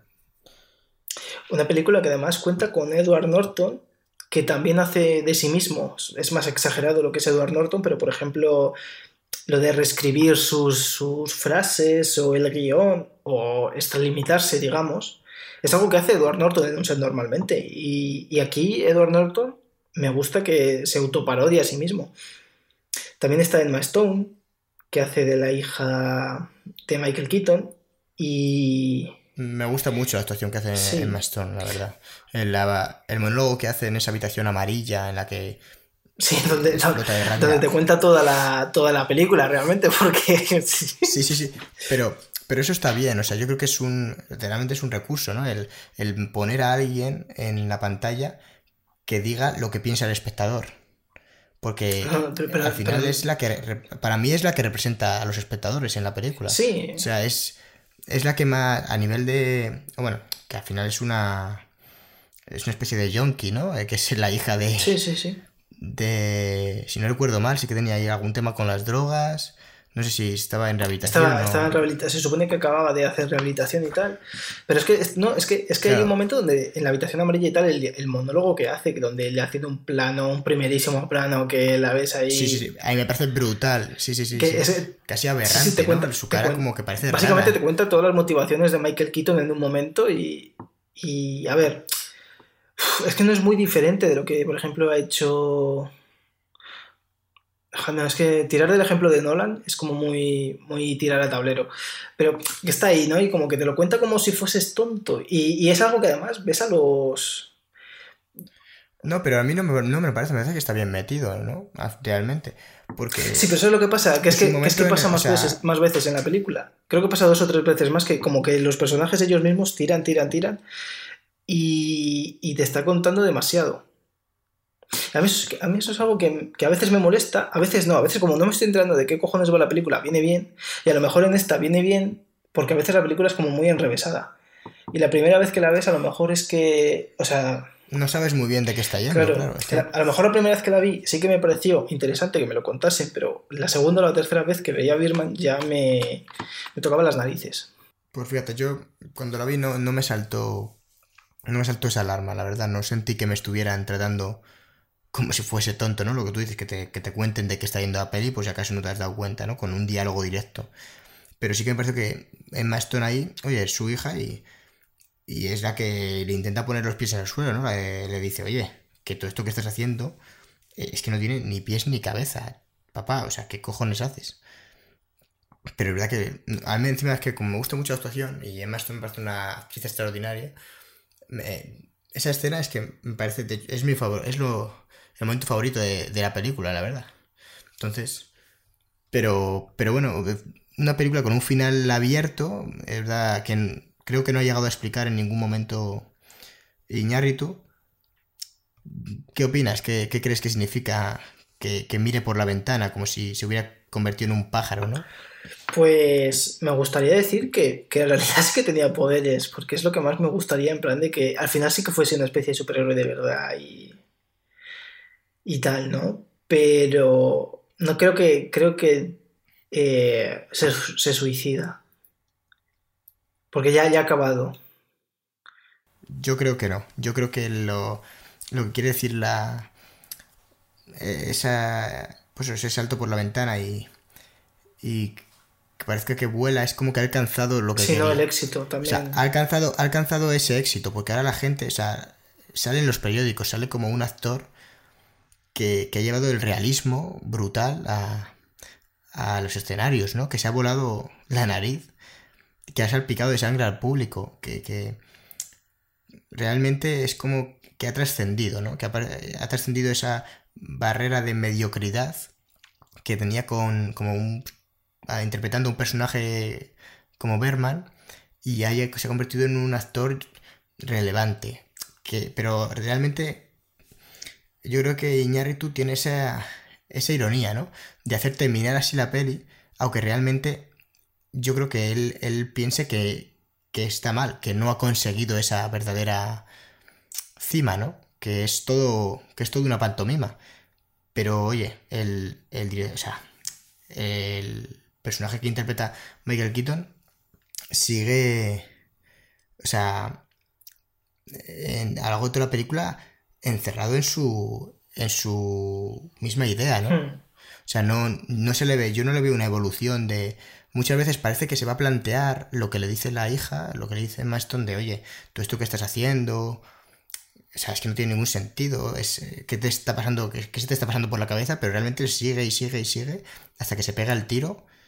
Y yo creo que para él ya ahí se encuentra esa satisfacción y para él como que eleva el vuelo, es como ya he conseguido lo que buscaba en la película, aunque aunque esté equivocado y aunque realmente lo que buscaba sea una absoluta tontería, ¿no? El éxito a través de, de una especie de no sé, de reconocimiento de los demás, que por eso el, la, eh, figura del crítico, ¿no? De, de la crítica eh, de, es como muy importante, ¿no? El- le importa mucho Michael Keaton lo que escribe esa, esa mujer sobre su obra. Y yo creo que, que ahí está el, como el éxito de Michael Keaton, ese falso éxito, ¿no? Claro, al final me imagino que, que cuando mira el personaje de Emma Watson por la ventana y sonríe o está sorprendida, ¿no? Es como que por fin puede ver a su padre libre de, de las ataduras que había tenido con Berman, ¿no? Puede ser también una interpretación así.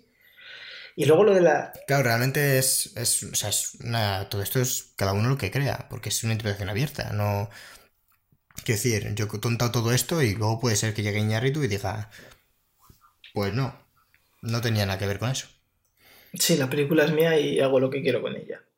Y luego lo de la...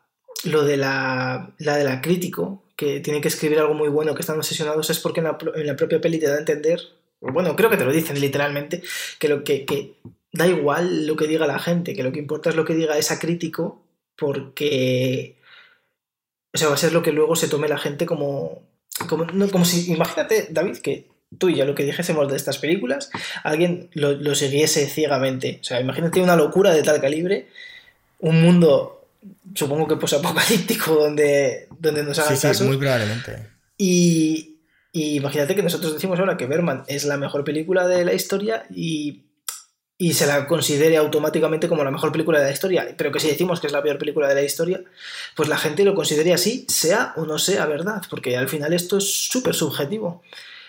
Y lo que pasa con esa señora es que, eh, te da a entender como que el público en re- realmente es gilipollas, es, un ente sin alma que, que al final va a hacer lo que diga la crítica y que hay muchas películas que quizás están muy sobrevaloradas y otras infravaloradas por culpa de la crítica, como por ejemplo El sexto sentido en su día fue una película a la que le dieron muchos palos y hoy en día es una película de culto. Y otra película con Edward Norton precisamente que es El Club de la Lucha también en su día fue ninguneada por la crítica hoy es una película de culto y sin ir más lejos. Bueno no yéndonos más lejos todavía. Blade Runner también le pegaron muchísimos palos y fue una, un, un fracaso en taquilla. Sí, es- y es todo, todo un hito, un referente en la ciencia ficción. A mí me... No, no quiero que se me olvide comentar la actuación de, de Zach Galif... Es que uf, tiene un apellido chungo este hombre. Galifianakis. Zach Galifianakis, sí, ese, que, que bueno, a mí me... Fíjate, no... Es, eh, yo lo conocía de Resacón, en Resacón en Las Vegas. Va- vaya que a mí no me gusta mucho. Claro, exactamente, pero aquí me parece que hace un papel extraordinario y leí por ahí que, claro, las tomas eran tomas muy largas, que había muchos ensayos y que uno de los actores que más se equivocaba era, de actrices que más se equivocaba era Emma Stone, a decir Emma Watson, no, Emma Watson no, Emma Stone, que era la que, de las que más erraba y que Zack era de los que más... eh, de los que mejor lo hacían, de los que lo hacía la primera, no se equivocaban en el diálogo. Porque claro, tened en cuenta que esto realmente es un proceso casi de, de ingeniería cinematográfica, ¿no? El hacer esta Es película. son- O sea, el guion se hizo dos, en dos o tres años para porque ya se pensó en que se iba a grabar de esta, de, de esta forma, de plano secuencia, y, se escribió un poco pensando en ello. Es una película que tiene alrededor de 60 cortes, ¿eh? O sea, eh, si te pones la película los puedes contar, porque hay, o sea, Pero que son muy pocos cortes. Sí, sí, sí, o sea, me parece una brutalidad, o sea, hablar de 60 cortes en una película que dura dos horas y pico es... Y 60 cortes y la mayoría están camuflados. Claro, porque además es cuando muchas veces la... Cuando hay un cambio a lo mejor de que se está moviendo en un pasillo y de repente hay un segundo que, se va todo a negro, por lo que sea, o se acerca. Que pasan por una zona oscura. Claro, exactamente. O cuando gira rápidamente la. Cuando la cámara gira rápidamente, es fácil hacer un corte y que no se, y que no se note. De momento, eh, tanto en, en 12 años de esclavitud como en Berman, bueno, sí que estamos más o menos de acuerdo, ¿no? En, no nos parecen malas películas para, para hacerse con la estatuilla es cierto lo que comentaba, que a mí me parece que Boyhood, eh, no sé, tengo un cariño especial, empaticé mucho con, esa película. Pero bueno, pasamos ya al, año siguiente, eh, un año en el que ganó una película que, si no me equivoco, Cristian, estás de acuerdo conmigo, lo hemos hablado antes, nos ha encantado, mm, somos muy fans. Eh, hablo de Spotlight. Sí, Spotlight. Ah, para mí, de las, de las cinco que vamos a analizar esta noche, me parece la mejor de las, de las cinco, ¿eh? O sea, me parece un peliculón increíble.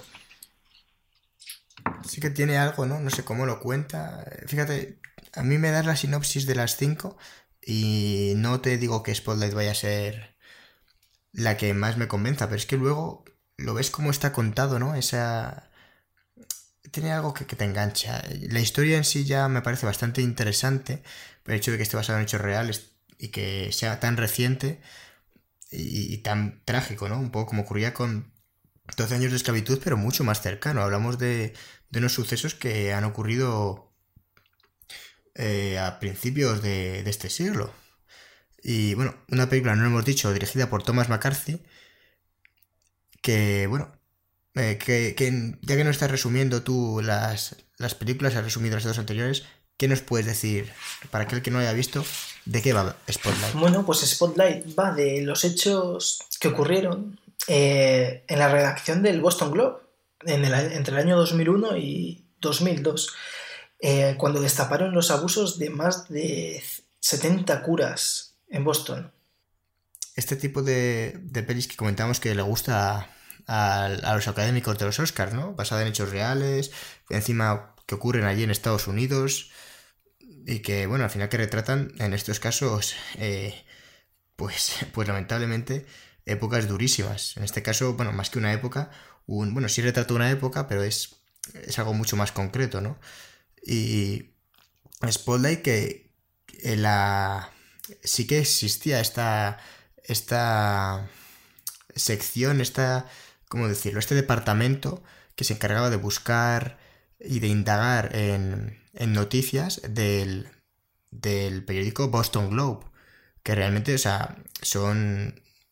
Quiero recalcar que, que eso, porque aquí, bueno, aquí en España no, a lo mejor no se conocen tanto, pero que, que son periódicos que siguen existiendo y, y que están a vuelta de la esquina. una ciudad como Boston, ¿no? Es un poco como cuando nosotros vemos el adelantado de, de Segovia y de repente te sacan una primicia a nivel prácticamente mundial, ¿no? Que no te lo esperas. Pero estos tipos estaban ya acostumbrados a... Eran un equipo de cuatro personas eh, que llevaban, o sea, simplemente se dedicaban a estar con un caso y a lo mejor podían estar años investigando ese caso hasta que sacaban todo y eran sumamente buenos de hecho, después de, destapar todo esto de los abusos, ganaron el premio Pulitzer, que es el, Oscar de, los periodistas. Realmente merecido, porque esta película a mí me parece muy buena para, para gente que estaba estudiando comunicación visual, periodismo, porque realmente la ves y te dan ganas de ser periodista, ¿no? Yo creo que es uno de, de los aciertos de esta peli es que te transmite ese interés por destapar la verdad, ¿no? De indagar entre toda esa manipulación y todas esas mentiras y, y además ir más allá e intentar que sea tal pelotazo tal importancia a nivel mediático que, que el sistema tenga que reaccionar y, cambiar a mejor, que es un poco el, mérito que tuvieron estos, estos hombres. Sí, es, una película, o sea, trata...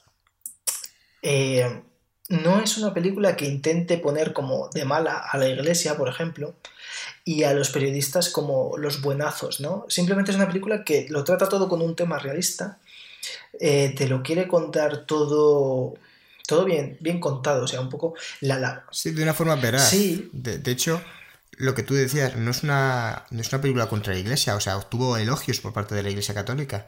Eh, tengo que apuntado, uno de los apuntes que cogí, es que Radio Vaticano, el servicio de radio oficial de, la Santa Sede, eh, afirmó que ayudó a la Iglesia Católica en Estados Unidos a aceptar plenamente el pecado, admitirlo públicamente y pagar todas las consecuencias. Bueno, yo no sé si habrán pagado o no todas las consecuencias, pero eh, sí que es verdad que, que oye, que la, Iglesia Católica eh, aprobó la película y no solo la aprobó, que, que eso es lo de menos, sino que la elogió. Dijo, oye, lamentablemente esto, aunque nos duela, ocurrió de verdad. Sí, y bueno, yo creo que es que la iglesia tampoco le. O sea, esta película eh, levantó mucha polémica. o sea, Boston es una ciudad muy, muy católica. Muy católica. Y aquí es que la iglesia es prácticamente otra institución más, más fuerte que el ayuntamiento que, y que el gobierno prácticamente. Y que salga esta película levantó muchas ampollas dentro de, dentro de la propia iglesia y no les quedó otra que decir, eh, sí, esto ha pasado, eh, estamos muy arrepentidos, obviamente, y se lo vamos a poner a los curas y tal, para que aprendan y tal. Que, bueno, que los abusos no han parado tampoco, o sea que se las ha, se las al pairo.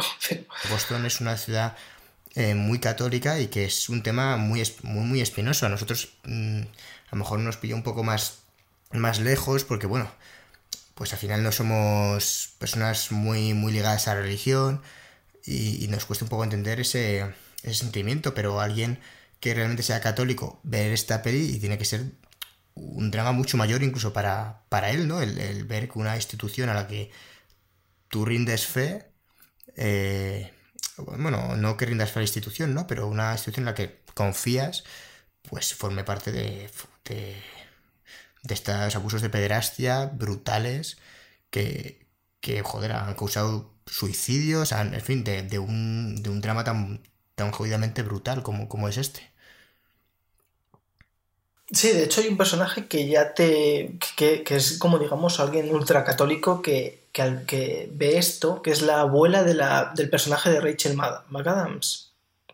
Que, que le da como que entra casi como en shock al, al, ver que más de 70 curas han estado abusando de niños de manera sistemática, que la iglesia, no solo eso, sino que es que lo sabe, que es que.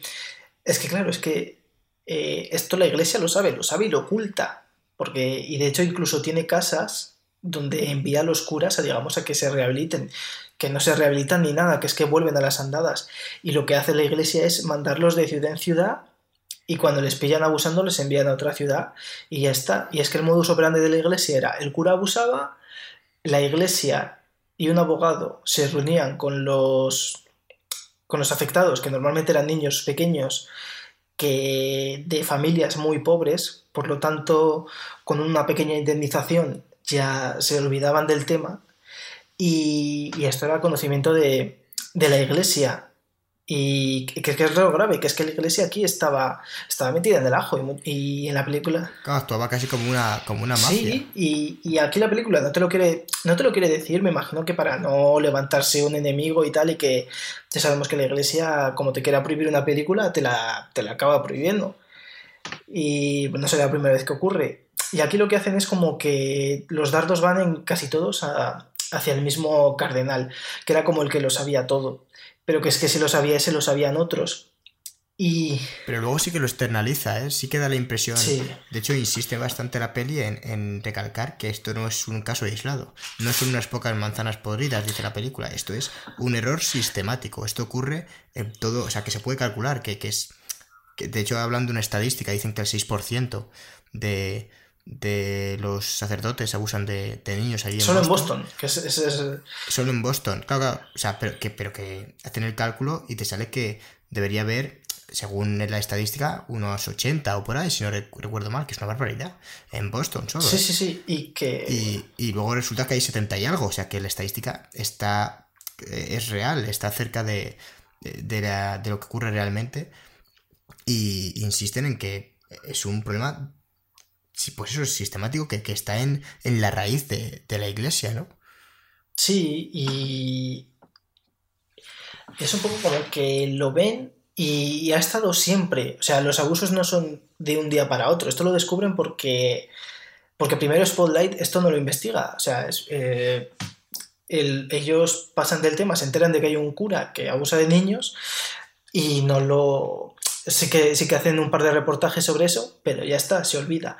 Hasta que llega otro, eh, un director nuevo y... Un director judío que queda esa visión externa, ¿no? Porque realmente el propio periódico en la película se muestra con una estrecha relación con la iglesia. Sí, y, abogados que están en, contacto con el periódico y, y, a la vez con la iglesia. Y no... O sea, el periódico no se lleva para nada mal con la iglesia. Pero llega este director nuevo y ve el caso del cura. Y se pregunta que por qué no lo han investigado a fondo y tal. Y y claro, es cuando empiezan a investigar a este cura. Al principio los, los miembros del equipo de Spotlight están un poco reticentes a, a esto. Pero luego empiezan a tirar de la manta, a tirar de la manta, descubren todo esto, el personaje de Mark que, que es un tío como muy con muchos matices. Todos los personajes tienen bastantes matices, bastantes, están bastante bien construidos. La fotografía de la película también es como bastante, bastante apagada en, en consonancia con el tema de, de, las violaciones, eh, los... Eh, la gente eh, trata con mucho respeto a la gente que ha sido abusada. Muestra, muestra mucho el drama ese de lo que llaman los supervivientes, ¿no? O sea, la gente que, está declarando o que les ayuda con la investigación son, entre comillas, afortunados porque siguen vivos. Porque cuentan que muchas de las personas que han sido violadas no lo acaban superando o entran en, en un círculo de pues de alcoholismo o de de depresión que les, les lleva a, a, quitarse la vida. Claro, o sea, es que realmente es, es un tema, joder, eh, es una pena que, siga que siga habiendo, ¿no? Este tipo claro, de, es una... de que, la, que sea una realidad tan cercana que sigue existiendo, vamos. Claro, además es que incluso hay un momento donde van a entrevistar a un cura que le preguntan que se abusó y dice que sí, que la abusó, pero que no violó, que, que le entendía que lo que estaba mal era violar, pero que, por ejemplo, juguetear con los niños de manera sexual no era... Eh, porque no había placer, dice, si no me equivoco. Claro, porque me imagino que no había placer suyo, supongo, en, como tal, pero sí que, sí que jugueteaba y tal, y que no lo veía como algo mal, ¿no? Y, entonces era un poco como, eh, si los propios curas piensan que no está haciendo nada malo, eh, pero al final están abusando de, gente que, que es bastante. Porque eh, uno de los, de los supervivientes lo cuenta, que al final, o sea, son gente que muchos no cuentan con figura paterna. O, o están muy solos y viene un hombre que les presta atención, les da cariño y tal, y que llega, llega un momento donde les pide que haga verdaderas atrocidades y las hacen porque piensan que, así van a tener cariño. Y que es una figura, que es una figura de autoridad. Claro, exactamente. Porque al final hay, hay un, sentimiento en, toda esa sociedad eh, religioso muy, muy profundo y que llegue alguien que es sacerdote, ¿no? Que no es cualquiera, es que es un sacerdote y te pida algo y te prestes atención, es que lo acentúa más, ¿no? Es, eh, se aprovechan de, esa, de ese poder. Pero bueno, centrándonos un poco en, lo que fue ese año, eh, estaba nominado. No fue tampoco un, mal año, porque a mí estuvo la película que de hecho vi contigo, Cristian, en el cine, estuvo Mad Max, Furia en la carretera, eh, nominada, estuvo The Martian, La Gran Apuesta, El Renacido. Room. De, de hecho, eh, Room, la que no he visto es Brooklyn, la veo aquí, pero no, no, la, no lo ubico ahora mismo. Eh, no, yo creo que tampoco la he visto, pero vamos a centrarnos en lo, importante que es Spoiler es un peliculón, pero Mad Max Furia en la carretera tenía que haber ganado el Oscar. A mí me habría encantado. Yo creo que es una película brutal, es un pero brutal. Pepino de película esto. O sea, es la Biblia en, en, en, en audiovisual. Volviendo, volviendo al tema, eh, pasamos ya a 2017, a la gala de 2017. Eh, la vencedora fue Moonlight, una película dirigida por Barry Jenkins. ¿Qué, qué nos puedes contar? Que aquel que no haya visto Moonlight, un pequeño esbozo. Eh, antes, de, antes de decirte de qué va Moonlight, Alejandro González Iñárritu, ya que estamos aquí, nació un 15 de agosto como Jennifer Lawrence. Ahí lo dejo. Y ahora ya voy con Moonlight. Eh, bueno, Moonlight cuenta la historia de, de Chiron, un joven que es negro, homosexual y pobre, es decir, lo tiene todo para triunfar en la vida. Y, y cuenta la historia, la historia lo cuenta todo. la historia cuenta desde que es un joven chaval hasta su adultez. O sea, directamente, o sea, digo que lo tiene todo para triunfar en la vida porque no es verdad, le vale de puta pena todo. O sea, es una vida que no quiere nadie. Acláralo por si la Sí, gente no, por si no, sí, que, que pillen la ironía. Porque todo el mundo sueña. Claro, claro. A ver, que, a ver, a ver, no quiero decir que, Eh. que- que ser negro, homosexual y pobre sea malo. Es malo en esta sociedad.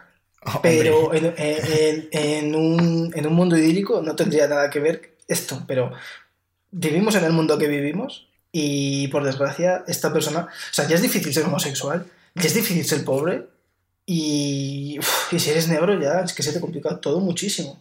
Estás en muchos... en- en- en- excluido de muchas maneras. Y al pobre Chiron es lo que le pasa, que es que ni entre, ni entre su gente puede estar, puede estar tranquilo. A ver, la verdad es que según lo cuentas, alguien que no lo vea puede pensar que esto es una comedia, ¿eh? pero es un drama como una Es, película. es un dramón, o sea, esta película es un puto dramón. Y es una película que. A mí, fíjate, me recordó, me recordó a Boyhood. Aunque a diferencia de, de esta, Moonlight gira un poco en torno al conflicto este que, comentas, ¿no? Los problemas que tiene el personaje debido a ese entorno hostil, ¿no? Por, por su pobreza, por su homosexualidad.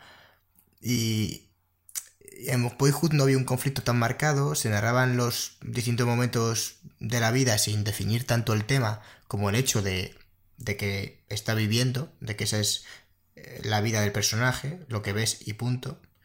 Y el personaje en Moonlight, pues como que está más construido, ¿no? Tiene una identidad más clara, esos eh, dudas, esos problemas. A mí me gustó más Boyhood, pero eh, sí que creo que Moonlight como que especifica más, ¿no? Acorta más el cerco. Y, y a mí me gustó mucho, creo que en esto discrepas, pero me, me gustó mucho el trabajo de- del director a la hora de tratar con los tres actores que dan vida al protagonista. Porque a mí sí que me parece, sí que me convence de que los tres sean, interpreten al mismo personaje, ¿no? Que, que al final me transmiten una única identidad. Aunque cada uno, claro, eh, te transmite una época de su vida muy distinta. Obviamente hay cambios, evoluciona, hay, hay elipsis muy grandes entre capítulo y capítulo. Eh, porque, bueno, va contando, pues eso, te, su- la primera parte es cuando es un niño, la segunda es su, su adolescencia, eh, y la tercera ya es 10 años después, ¿no? Con, con 20 y pico. Entonces, realmente hay cambios en el personaje, pero a mí los tres sí que me, me parece que están lo suficientemente hi- hilados. las motivaciones van continuándose y como que tiene una construcción del personaje lógica, ¿no? Que en, ningún momento cuando me presentaban a- había ese cambio de capítulo y veías a un nuevo actor dando vida al protagonista, yo no decía, hostias, eh, ¿qué ha pasado aquí? Este tío, este tío es otro. A mí sí que me convenció todo eso. A ver, a mí no me convenció que eh, quizás el actor intermedio es el que menos se parece, digamos, al Chiron que vemos de niño y de adulto. Pero tampoco creas que me sacó tampoco mucho de la película. Me sacó más eh, el personaje de Kevin, que los dos primeros actores sí que se parecen muchísimo entre ellos. Que lo mismo, no lo he investigado, pero mismo podrían ser hermanos o primos, porque se parecen mucho, pero luego el que es eh, adulto ya no se parece en nada. O sea, casi casi ni en, ni en el tono de la piel. Hombre, son 10 años los que... Es que es, es mucho mayor la, la elipsis que hay entre el segundo y tercer capítulo que entre el primero y el segundo. Sí, aún así no. No me. O sea, no, no me cuadraba ese, el personaje de Kevin. Pero.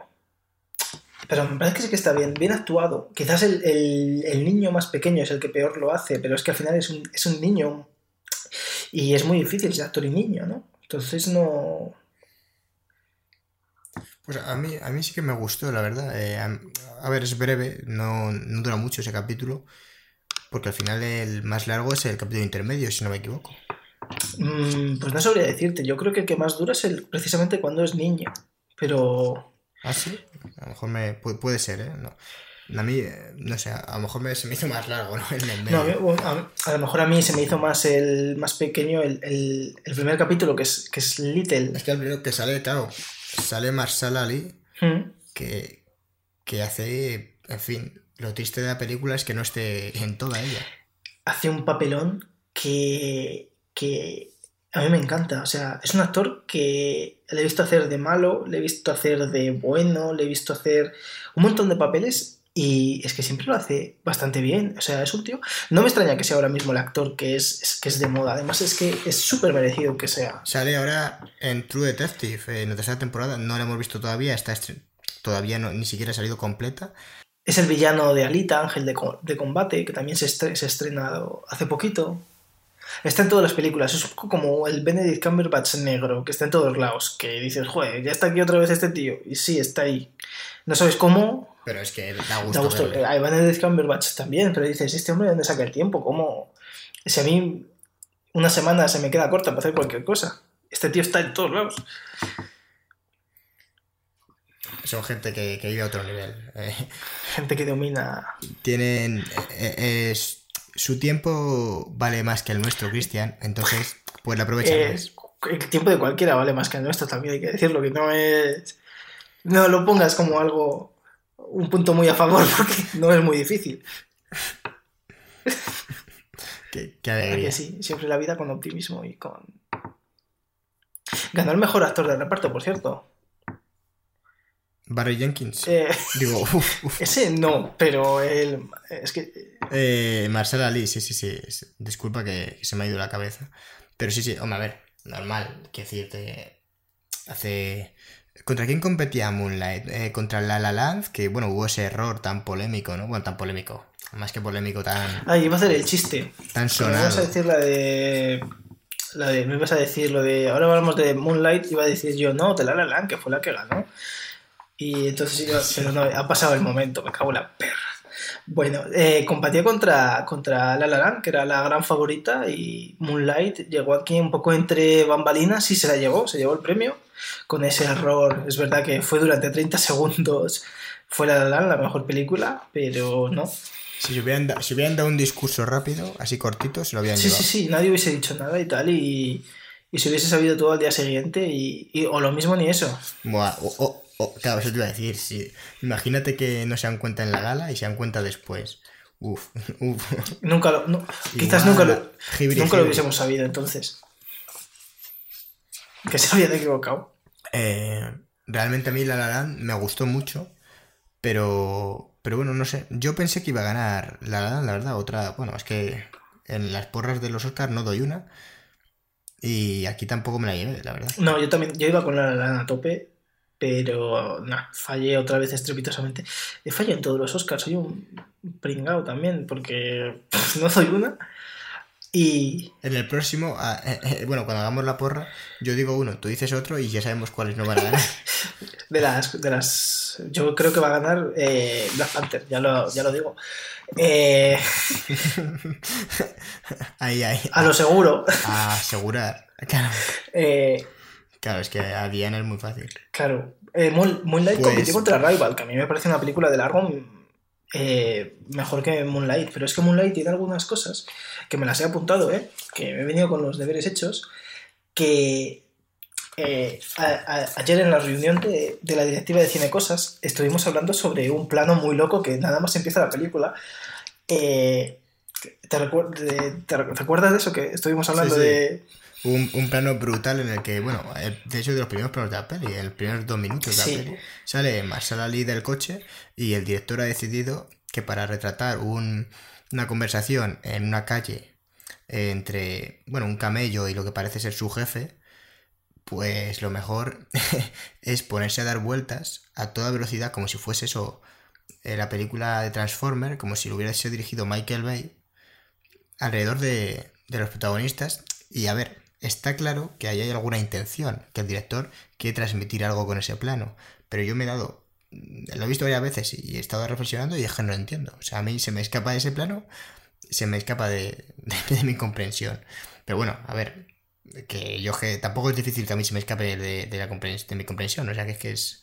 Alguna razón tendrá. Ahora, estén, creo que tú tampoco has llegado a ver, yo no, yo no soy director de cine, para empezar. Y, pero yo he llegado a la conclusión de que lo hace primero para, para presentarte un poco la, la vida que lleva el propio personaje de Marsahala Ali. Y también que, que, quiere mostrarte como muchas cosas y en vez de hacerlo como en un plano que sería normal, se la juega eh, porque no es la primera vez, o sea, es la primera vez que lo hace y lo hace súper rápido, pero hay muchos planos que son muy parecidos dentro de la propia película. Pero es que es, es como descarado. Sí, es, es, muy descarado. Y, pero es que además. Y tampoco pasa nada. Sí, sí, sí, sí, sí, sí que pasa. El problema es que sí que pasa. Es que cuando lo miré, la, vi la primera vez no me, no me di cuenta, pero me lo he puesto luego. Y hay un personaje que entra y sale, eh, va corriendo por detrás y claro, está yendo tan locamente que es como que te está dando a entender que la vida en el barrio no es fácil. Eh, hay otro personaje al que le dan un empujón y lo echan directamente del plano y ya el plano de repente como que ya se para en el personaje de Marsa Ali porque él está lejos de, la, propia, de la propia acción eh, durante una parte de, la escena y es como que eh, te, hace como ser distante a la vez muy, muy pasivo ante lo que está pasando, pero a la vez te, está manteniendo ahí en ese, en ese rodeo loco que está dando la cámara, que es muy loco. No sé cómo lo habrán grabado, pero es que pues yo creo que habrán utilizado una Steadicam y, y a dar vueltas ahí. Sí que es, que es verdad que cuando lo, vi la primera vez dije que parecía esto una conversación entre Megan Fox y, y, muy loco, que no, no, estoy entendiendo nada. Sí, sí, sí, sí. En cualquier momento va a estallar un coche. Sí, sí, sí. parece, que, parece que van a venir los SWATs y... tal cual, tal cual. Pero realmente la conversación es muy sencilla. Pero de repente cuando el personaje de Marsa Halali se centra... En al... eh, Claro, pero yo creo que es un poco lo que. A mí me. La única conclusión a la que he llegado, que mm, no sé si será cierto o no, pero como que intenta. Es una presentación del personaje y como que al final lo enaltece un poco, ¿no? Porque. Porque luego al final te presentan como. Bueno, no como un. Sí, como un referente, ¿no? Para el protagonista, como esa figura paterna que no tiene. Un personaje bueno, benévolo es un poco como, entre comillas, un héroe. Pero que, en realidad es un camello, que es que no tiene nada que... que... Nada sí, es un camello, pero con buenos valores. Sí, a ver, el, tío no es mala persona, pero es que es un camello, es que no... No es mala persona, pero tampoco es una buena persona porque está envenenando a la gente por dinero. Bueno, pero para el final es una película, pero es una película eh, que intenta más o menos un drama social bastante realista y de hecho, no sé si está basado en... Claro, está basado en una obra teatral, que es semi-autobiográfica, o sea que realmente había sido muy raro presentar un personaje que es súper bueno, que no. que se gana la vida ayudando en una residencia de ancianos.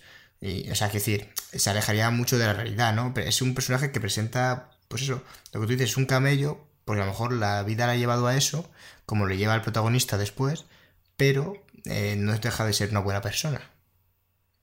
Sí, porque además es, la, además es la figura paterna del personaje de Chiron y, y solo salió un tercio de la película, realmente. Pero es que todo lo que hace en la película está cargado de simbolismo y, y está súper bien actuado. O sea, es un, es un personaje súper bien hecho y es que no me extraña que este tipo ganase el, Oscar, porque es que sale muy, muy poco, pero está tan bien actuado. Hay, hay un momento donde él y Chiron hablan porque él le está vendiendo droga a su madre y él, el, chico le pregunta, bueno, el chico le pregunta primero que si él es, dice la palabra, creo que marica, y entonces él le dice, no, no, no, marica es una palabra que usan para decir, para hacer daño a los gays. Sí, para Exactamente, que me, me, gustó mucho cómo define esa palabra. Me pareció una frase muy, muy acertada. Claro, y, él pregunta, ¿yo soy marica? y, creo que no le, no le llega a responder. Y luego la siguiente pregunta que le hace es, eh, ¿tú, tú, le ven, ¿tú vendes droga? Y el tío contesta sí, pero el tío ya se está, se está replanteando, ¿no? De cierta manera el, su vida y lo estás viendo. Y entonces él, le vuelve a preguntar, ¿tú le vendes droga a mi madre? Y creo que... Eh, sí, es un momento como muy duro, ¿no? Que, está el... Es como, no, no, esta vida que estoy llevando no me gusta. Y, te lo refleja perfectamente. O sea, eh, eh, no recuerdo una actuación así. o sea, que, que, con tan poco te está diciendo tanto, porque es que ni siquiera le estás viendo la cara bien, o sea, es que está de, perfil y, ves cómo empieza a llorar y, transmite muchísimo. Y es súper bueno este actor. Se ve la mano, la mano de, su mujer ahí agarrándola. Es, tiene detalles eh, que realmente definen mucho los personajes, ¿no? Es, está muy bien cuidado todo, todo eso. En la, bueno, competía, aparte de, de con La La Land, eh, con Hell or, High, Hell High Water, que no recuerdo yo cómo se llamaba en, en español. Eh, Comanchería. Una película también muy buena. Que también es. Sí, sí, realmente la única que. Mira, está Figuras Ocultas eh, sobre. Una película biográfica sobre la NASA, ¿no? Que. Bueno, no, no la NASA como tal, unas mujeres que trabajaron para la NASA. Y, y bueno, es un poco como un homenaje a, esas personas que realmente luego no se han sido recordadas por el hecho de ser mujeres, ¿no? Y encima mujeres negras. O sea, que, también un, aquí tratando ese tema racial, pero por ejemplo a mí me parece que Moonlight es muy, muy superior a, esta película, porque figuras ocultas, no sé, me, me, sorprendió que estuviera, la verdad. O sea, es una buena película, pero no, no le veo los méritos suficientes como para estar en la lista de nominadas que es, un, es una lista muy exigente al final. Es que hablamos de, que se quedan pelis este año. Eh, ¿qué, ¿Qué películas así hubo que, que no estuvieran nominadas? Eh, es que me están saliendo ahora, pero películas de animación como las de Cubo y tal. Hombre, Cubo yo creo que también se merecía estar entre las nominadas a mejor, a mejor película. Ya, a mí también, pero bueno, lo que comentábamos antes. Eh, de hecho, no ganó y ganó Zootopia, que a mí me gusta mucho, pero yo creo que Cubo era bastante, bastante superior. Porque realmente era una película, mm, no sé, muy profunda, muy. muy bien llevada, ¿no? Esa, esa pérdida de, de la madre y además eh, estoy convencido de que gana mucho la peli si tienes conocimiento sobre la cultura oriental, la cultura que, que, trata allí, que yo no los tengo, ¿eh? pero, pero se ve que han bebido, que han bebido mucho de, de esas cosillas, de esa cultura japonesa, si no me equivoco. Ah, bueno, una película que me hace pena mencionar, porque si alguien no la ha visto, por favor, que, le eche un ojo, eh, de, hablando de películas de, de, animación, La vida de Calabacín, que parece una película que dices, ¿pero qué es esto? Pero es brutal, es una película eh, franco-suiza, o sea, es que es, de verdad, eh, si hubiera ganado esta película la mejor, mejor película de animación, fíjate, incluso yo soy muy fan de Laika y muy fan de, Cubo y las dos cuerdas mágicas, yo me quitaría el sombrero. Si no lo has visto, Cristian, eh, o sea, obligatoria, pero de verdad, eh, de lo mejor que he visto en años en cuanto a animación. Pues me la tendré que echar un ojito. Un, un dramón de tres pares de cojones, ¿eh? O sea, ojo. No, no la veas un día que quieras vaya a salir de fiesta porque no sales. es que no me gustan las películas de animación que son que dan bajonazos, ¿eh? Uh, pues esta es un bajón de la hostia, pero de la hostia, ¿eh? O sea, pero o sea, yo no se la pondría a un niño, de hecho, la película. Pues nada. No, es que sea. O sea, además es que es, tiene una estética muy rara, ¿eh? Es como de plástico. No sé, no sé. yo la vi y no tenía muchas ganas de verla pero la vi y mira, no, no solo me gustó, sino que me pareció una, obra maestra. Mm, de verdad, hacer esfuerzo, ¿eh? Yo, o sea, cuando lleves media hora de peli, vas a decir, madre mía. Eh, bueno, volvemos a, a Moonlight. Eh, tiene muchos planos de cine independiente, por ejemplo. Esa, tiene planos bellísimos. Eh, que son típicos del cine independiente de, de Sundance, por así, por así decirlo, ¿no? Que es quizás el... Esos detalles de, de que el foco se va a veces, ¿no? De- del, del protagonista. Sí. Bueno, del protagonista, de- del plano, que, que hay pérdidas ahí del foco. La breves. fotogra- Sí que recuerda La mucho a eso. fotografía del, de, de la propia película tiene muchos... O sea, es, es muy bonita esta película. Además de que juega también con el título. El título viene de Moonlight y la obra de teatro en español se llama eh, Bajo la luz de la luna los chicos negros parecen azules, ¿no? Que es una frase que dice el propio personaje de Marshala Ali, que es Juan en, esta película. Y, hay un momento donde juega con eso, en la propia playa, cuando está el personaje de Cha- Chiron y, y Kevin, que se destapa también como homosexual y empieza ahí su, su noche de, romance, donde es la primera vez que tiene cualquier relación sexual Chiron. Y A mí me parece la, la escena más bonita, la verdad es que a mí es la que más me gustó. eh, cuando ese plano de, de sus manos en, en la arena, ¿no? En- transmitiendo un poco ese sentimiento, ¿no?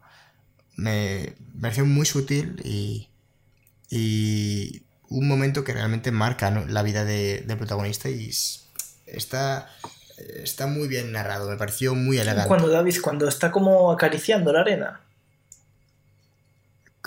Cuando le están haciendo una paja. Ah, vale. O sea, qué picarón. Y... y sí, sí, es que la película es... No, suena, suena muy tosco, pero está Sí, muy está- bien narrado. realmente es- es- es- el- es realmente primer- bonito. Es que es su primer momento. Claro, no, no, sí, pero y es, es que su primer momento, eh, su primera experiencia sexual. eh, porque recordemos que es. mm, es una persona que gay y no. Bueno, y con todos los problemas que ha tenido en el instituto, porque le hacían un continuo bullying, no ha tenido nunca esa pues eso, esa experiencia hasta que con su mejor amigo en ese momento, que yo reconozco que a mí me resultó sorprendente, no me esperaba que, que fuese a, a llegar a eso en, en esa escena, ¿no? Su mejor amigo, que, que es un poco... eh, durante varias escenas aparece y dice, Buah, pues me he estado follando a esta chica, me he estado no sé qué. El poco- fantasma de, de toda la vida. Fantasma, sí, no me salía la palabra, pero es, es como un fantasma, sí. Es muy fantasmilla y resulta que, oye, al final, pues se acaba liando con su mejor amigo, en ese momento íntimo, ¿no? En esa escena que se va... O sea, hace que sea natural. Eh, una cosa que al principio, una escena que comienza, pues eso, con una persona que, que te venden como que es como un chulangas, un fantasma, alguien que tiene cariño al protagonista, pero que no deja de ser el típico adolescente que, que quiere encajar y el otro que es un marginado, un, Son, una persona... son las dos caras de la misma moneda, realmente. Claro, sí, sí, tota- totalmente. Y aquí eh, se juntan, ¿no? Hace, hace este especie de, de clímax y la verdad es que a mí me pareció brutal. Además es una escena súper bonita porque está grabada de manera muy íntima, desde... O sea, no se ve el acto en sí, pero se intuye, se, se escucha y me parece que es que está bastante bien hecho. O sea, si, si es de las personas que se incomoda, por ejemplo, viendo una escena de sexo en el, en el cine o en, o en la tele, no es, no es realmente incómoda, todo, sino es- es- No, de hecho, si, la, si fuera a ver un niño esta película, probablemente no sabría lo que ha ocurrido Claro. en esta escena. Y, y no es una película para niños, ¿eh? Si alguien, sí, por si alguien, acaso se le ocurre a alguien, no, no que no lo haga. No, no, no, que espere un poco a que, a que el crío crezca y pueda digerir esta película y comprender, el- pues lamentablemente, otra realidad que, que muestra, Sí. ¿no? Porque, bueno, pues Una realidad que está ahí. los Oscars seguimos en, en este ámbito de, de drama, ¿no? De, porque al final aquí, bueno, retrata un, un caso que probablemente sea mucha gente se haya sentido identificada. Claro, además es que trata temas bastante profundos y bastante de actualidad, como por ejemplo el tema de la masculinidad, como el, el tema de qué es ser un hombre, que, o sea, porque parece que ser un hombre es algo que tienes tu derecho de, de nacimiento, ¿no? Como si esto fuese la, la corona de España.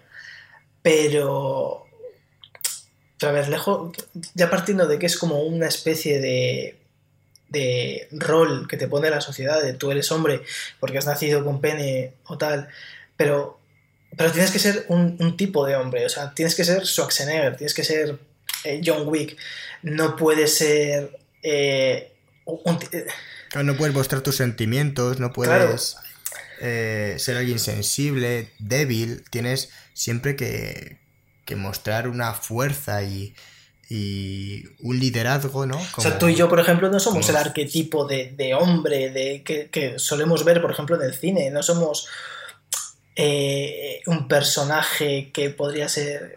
Yo me parezco muchísimo a, a Keanu Reeves. A ver, físicamente sí, eso es verdad, pero... eh... Bueno, si te parece, si te parece ya que llevamos un rato, acabamos con La forma del agua, la película más reciente que ganó el Oscar en 2018, una película dirigida por Guillermo del Toro. Eh, ¿Qué nos puedes contar de, esta película? Pues a ver, tengo mis apuntes, pero es que mis apuntes conforme avanzó la noche, avanzado la noche, eh, se han vuelto cada vez más crípticos y de 10 líneas que tenía de 12 años de esclavitud, ahora en la forma del agua solo tengo puesta La Bella y la Bestia. Y... Yo, hombre, yo puedo aportar a eso, ¿eh? Yo tengo apuntado que Guillermo del Toro se inspiró en La Mujer y el Monstruo. Sí. Es una, una película... De serie B. De la... Y, eh, bueno, muy sí, antigua, sí. ¿eh? de 1954, dirigida por Jack Arnold, y que el título en inglés, ¿vale? Es Creature from the Black Lagoon. Es película O sea- mitiquísima del, del cine de terror de monstruos de, de serie B de los 60, exactamente, sí, sí, sí. Eh, un, bueno, un tipo de cine que no es eh, no es sorpresa que Guillermo del Toro eh, siente pues verdadero aprecio. Y esta película al final es, es un cuento para adultos. Sí. Es una princesa muda y solitaria que se siente incompleta y por otro lado un misterioso monstruo en apuros, ¿no? Y, y un poco la, una película optimista, con una moraleja de puedes llegar a, a amar, ¿no? Aunque haya in- una- sí, en pro del amor, ¿eh? parece la película, ¿no? Es tiene un final muy muy positivo. Es- a mí me sorprendió bastante, ¿no? El lo bien que Sí, acaba o todo. sea, la peli va de, de una chica que se llama Elisa, que es eh, tiene unas heridas, unas cicatrices en el cuello, que se supone que, que, que hace que no pueda hablar, ¿no? Y sea muda, ella se comunica con lenguaje de signos. Eh, es una mujer de mediana edad, no sé cuántos años tendrá, supongo, eh, creo que su- supera los 40 por lo menos la actriz. Y claro, vive en, la década de los, de los 60. Y además es que solo tiene dos amigos, que es uno es Gilles, creo, que se llama, y es, es un diseñador gráfico de la época, porque al final hace carteles y tal, que es gay y tiene un- ahí esta celda que es una, la compañía de limpieza, porque ellas trabajan en un laboratorio del gobierno super secreto que es negra. O sea, sus amigos son dos minorías en los años 60 y encima ella es una mujer soltera, eh, muda, que se dedica a la limpieza, que es básicamente... Claro, si realmente lo, lo leí en un sitio, sí, en tono, en tono de comedia, que la película iba. El, bueno, el malo, el villano, es. eh, ¿Cómo se llama este actor? Sí. Michael Shannon. Y, bueno, Michael Shannon, que al final es un hombre blanco, que en una familia, con hijos, coche, la típica familia idílica, entre comillas, ¿no? Estadounidense, bueno, estadounidense ya de cualquier, de cualquier eh, país eh, con riqueza, ¿no? Y, y realmente ponía, la película trata sobre un hombre blanco, Michael Shannon, contra eh, todas las minorías que existen. Lo- un gay, eh, una mujer negra y, y un monstruo, algo así comentaba, ¿no? Como un hombre, un hombre hetero blanco contra un gay, una mujer negra y, y un monstruo. Y era, la verdad es que era- es gracioso porque, bueno, porque se da, se da que es verdad que en este caso son minorías las, la, bueno, la parte buena, lo- los héroes de la película, por decirlo de alguna forma. porque sí que está muy. Ahí está un narrador, ¿no? O sea, que es que es un cuento, pero no porque lo digamos Claro, nosotros, pero- porque es que realmente se, se presenta como un cuento. Se, se la, a la protagonista se la presenta Pero como el una narrador es, es Giles, que es el que te está contando la historia, que es el amigo gay. Sí, bueno, pero no deja de Sí, ser un- un, un elemento de un cuento, al Sí, fin y sí. al cabo. Y Y, y la música también, que me recuerda a la banda, banda sonora eh, compuesta por Alexandre, Alexandre Desplat, que me gustó mucho, le, le busqué porque realmente, bueno, ganó, de hecho ganó el Oscar a Mejor Banda Sonora y me recordaba mucho la música de Amelie. ¿Y es el mismo? No, no es el mismo. Ah. Pensé que, pensé que ese iba a ser el giro. No, no hay giro. Esta es la vida cruda y dura. Cago en la leche. Pues te, te voy a comentar que Michael Shannon, que es el villano de Batman, o sea, no, de Superman, del hombre de acero, a mí me pareció un actor que era para guillotinarlo, porque el personaje era súper exagerado, era como sobre, sobreactuado a tope. Pero luego he visto Animales Nocturnos y esta película de Michael Shannon, donde hace de tipo duro, y este tío hace muy bien de tipo duro. Este, o sea, Michael Shannon es un tipo que encima es feo de, de- de cojones, que... A ver, no es que sea feo, el tío tiene una presencia física Joder, brutal y a ver, eh, sí, siempre te hacen exactamente. odiarle. Es decir, al final coges un te parece feo porque al personaje, bueno, es el villano. Es que Michael Shannon, yo pienso en él como el villano siempre. Sí, pero en, en Animales Nocturnos hace un papel como que es un, de- es un, es un detective o un, o un sheriff que se está muriendo. Y, y ya como que se la pela todo mucho y es el personaje más puto amo de la película porque es en plan de quiere, quiere cazar a unos tíos que han matado y violado a dos mujeres y es en plan como mira yo, yo me los cargo. Si, si yo estoy terminal tengo cáncer terminal y me voy a morir en cualquier momento yo si quieres soy el marido de, de la tía no yo si quieres me los cargo que es que me da igual todo me, la, me la suda. O sea cojo el revólver me presento aquí los mato y, y- y tal como lo dice no lo dice así exactamente pero lo va diciendo y dices, joder, este tío es el puto amo, este es el amo del cotarro aquí.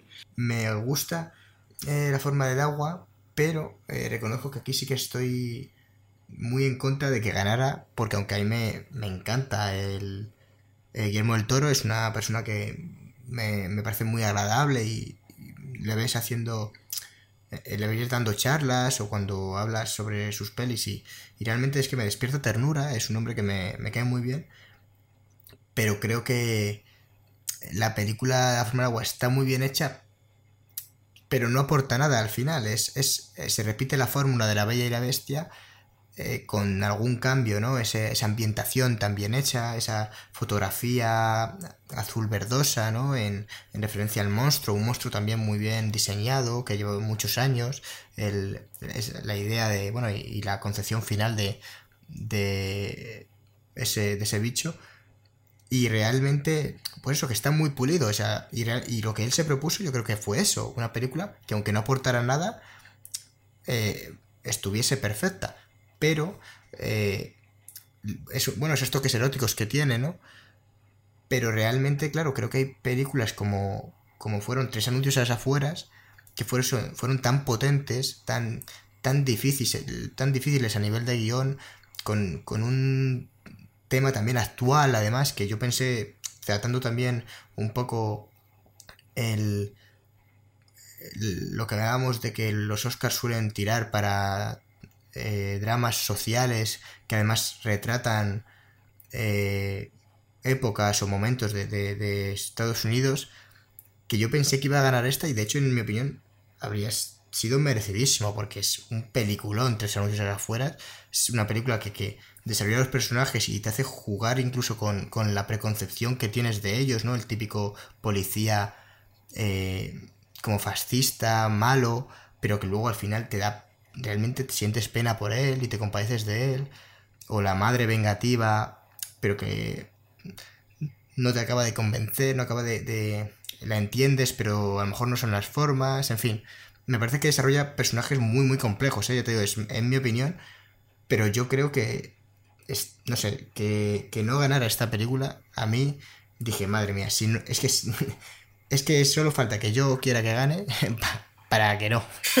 Si yo, si yo tiro, si yo tiro canasta, eh, el balón es- explota antes de llegar a tocar el aro.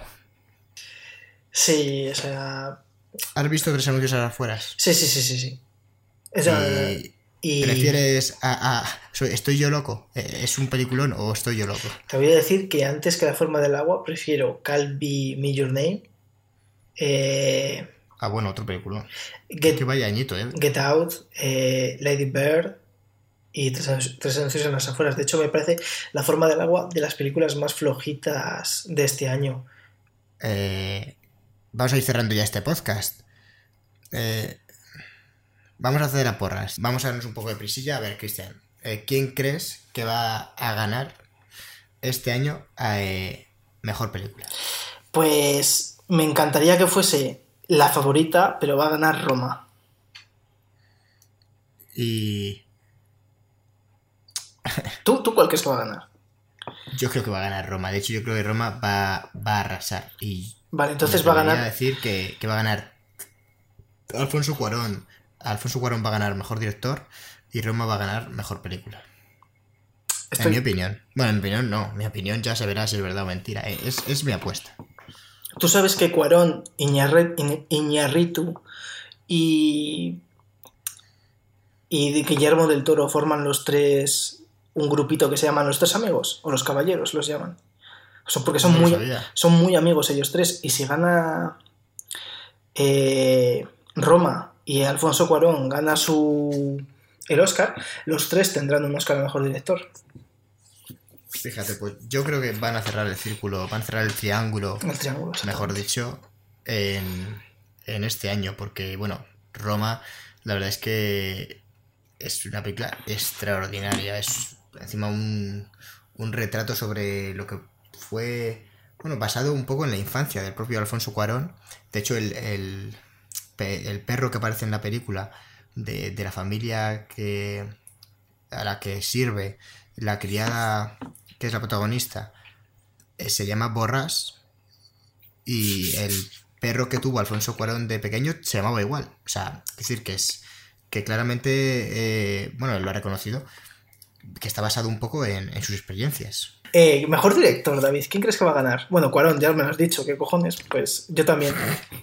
A ver, a mí me encantaría que ganase Yorgos Lantinos, porque me parece un tío que está todo- ultra loco y que odia a todo está el mundo. loco, sí, sí, sí. Y- Yo, Lantinos, yo creo que... Y eh, pues, eh, es tenemos está- que hacer es un, que está taradísimo, te- ¿eh? tenemos, que hacer, tenemos que hacer un podcast sobre él porque sus películas son una puta chaladura y están todas bien. O sea, son películas geniales. Sí, sí, sí. No son para todos los es que- públicos. O sea, ni siquiera para todos los adultos. Y hay que verlas. Mm, a ver, rápidamente. Mejor actor y mejor actriz. Mm, Yo mejor actor creo que se lo van a dar a, a Rami Malek, aunque me gustaría que se lo dieran a Amigo Mortensen. Y mejor actriz creo que se lo va a llevar... uf, uf, yo creo que se lo va a llevar... Es que iba a decir Yalitza Aparicio por Roma, pero es que no he visto no he visto a Glenn Close por la buena esposa, entonces no sabría decirte. Pues yo te voy a decir que eh, yo se lo daría a William Defoe por, por hacer de Vincent Van Gogh en Eternity's Gay. Porque William Defoe me cae bien. O sea, es, es- Sí, a, mí, es- a mí también. a Rami siempre, Malek- será, siempre será el malo de... de, de Spiderman. de Spiderman, pero tiene como. Para mí es un tipo que, que tiene cara de loco, pero sin estar loco. Y que es un tío, sí, además- es un tío que le- que tiene cara de tarao. ¿eh? Es un tío que le sonríe a un niño y el niño se muere. O sea, no. Tiene una cara de estar desquiciado totalmente. Que, que, que- Estoy viendo una foto y sí que es verdad, macho. O sea, William Dafoe riéndose da más miedo que cualquier película de Paranormal Activity. Y luego te voy a decir que mejor actriz, me la juego aquí y voy a. eh, pero, pero es que es que me juego un huevo que se lo dan. Es a Lady Gaga. Es lo que estaba pensando, pero uff, uf, no lo sé. Es que. Esa McCarthy a mí me gusta mucho, pero yo creo que no se van a dar, lamentablemente. No. Y, y Glenn Close. Bueno, Olivia Colman también por la favorita. Pero no. Tu apuesta a Lady Gaga, bueno, yo sí te voy a decir, venga, digo que, que se la dan a, a Yalitza Aparicio por Roma. Y mejor Yo actriz. creo, yo creo que Roma lo va a petar, ¿eh?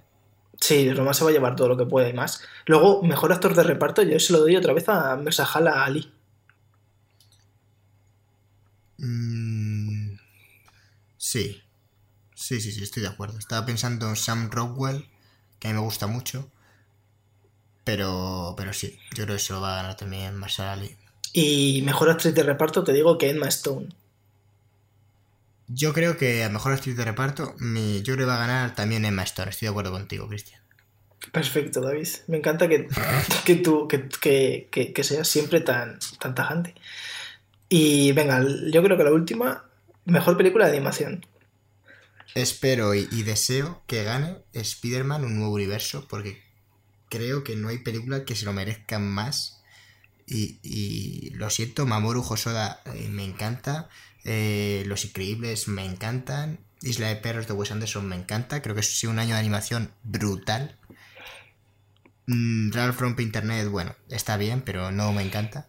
Pero el resto es brutal y creo que Spider-Man ha, ha sorprendido a todo el mundo para bien y, y vamos, si no lo gana, para mí, yo he visto todas las películas que hay nominadas, además que, que varias veces, Los Increíbles, Isla de Perros, la he visto un par de veces, pero es que Spider-Man es brutal. Pues te has olvidado de la que va a ganar, Los Increíbles 2. No, hombre, no me he olvidado, he dicho que las he visto. A Ah, ver, no he dicho dos, es Los Increíbles, pero bueno, Los Increíbles 2 es la que va a ganar porque Disney lo puede todo.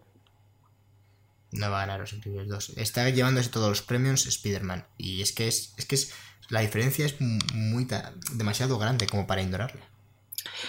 Y bueno, te digo una cosa, que no esté nominada, o sea, yo no he visto en años que eh, una película como Spider-Man Un Nuevo Universo que se haya rendido tanto el público como la crítica a ella, pero de manera tan brutal, ¿eh? O sea, una cosa que es... No, no, de- desde luego, sí, sí, sí. O sea, es que yo, yo creo que debería estar nominada a Mejor Película, sin, sin ninguna duda. Que me metes esta de Star y Saborn y me cago en mis muertos. Y Bohemian Rhapsody, pues también lo mismo. Y, Y- y bueno, ya- Black Panther, y Black Panther que, que, que es para cogerse y colgarse de un, No. de un árbol. No está nominada a mejor película eh, First Man de de Daniel Chazelle. Damien, siempre lo es digo que- mal. Es que creo que si fuese más. Más rollo. Es que creo que es como que muy. ¿Cómo decirlo? Es demasiado realista esta película. Y demasiado. Creo que demasiado poco, poco optimista con lo que se espera de, de Neil Armstrong. Bueno, a mí eso me parece un punto a favor de la película, la verdad, porque es algo sorprendente, que no te esperas que, que vaya a hacer un director como Chazelle, que realmente, bueno, ha hecho películas, mm, pues, bueno, pues que realmente bastante agradables de ver, no buscando un poco el público también. Hmm. Eh, eh, bueno, pues yo creo que puedo- con esto podemos cerrar. Estas son nuestras previsiones. Ya sabéis cuáles no van a ganar. Y bueno, ya nos diréis cuáles son las vuestras. Y a ver, y a ver qué, qué se decide. ¿Qué, qué días son los Oscars este año? Cristian, ¿lo tienes por ahí? Sí, el 25 de febrero. El lunes 25 25. de febrero. Pues veremos, veremos en, en qué queda todo esto. Y esto ha sido todo. Dar las gracias a todos los valientes que han llegado hasta aquí, hoy especialmente. Y, y os invito a seguirnos en Twitter y en Instagram. Recuérdanos, Cristian, cuál es el nick de cada uno, cómo nos pueden encontrar.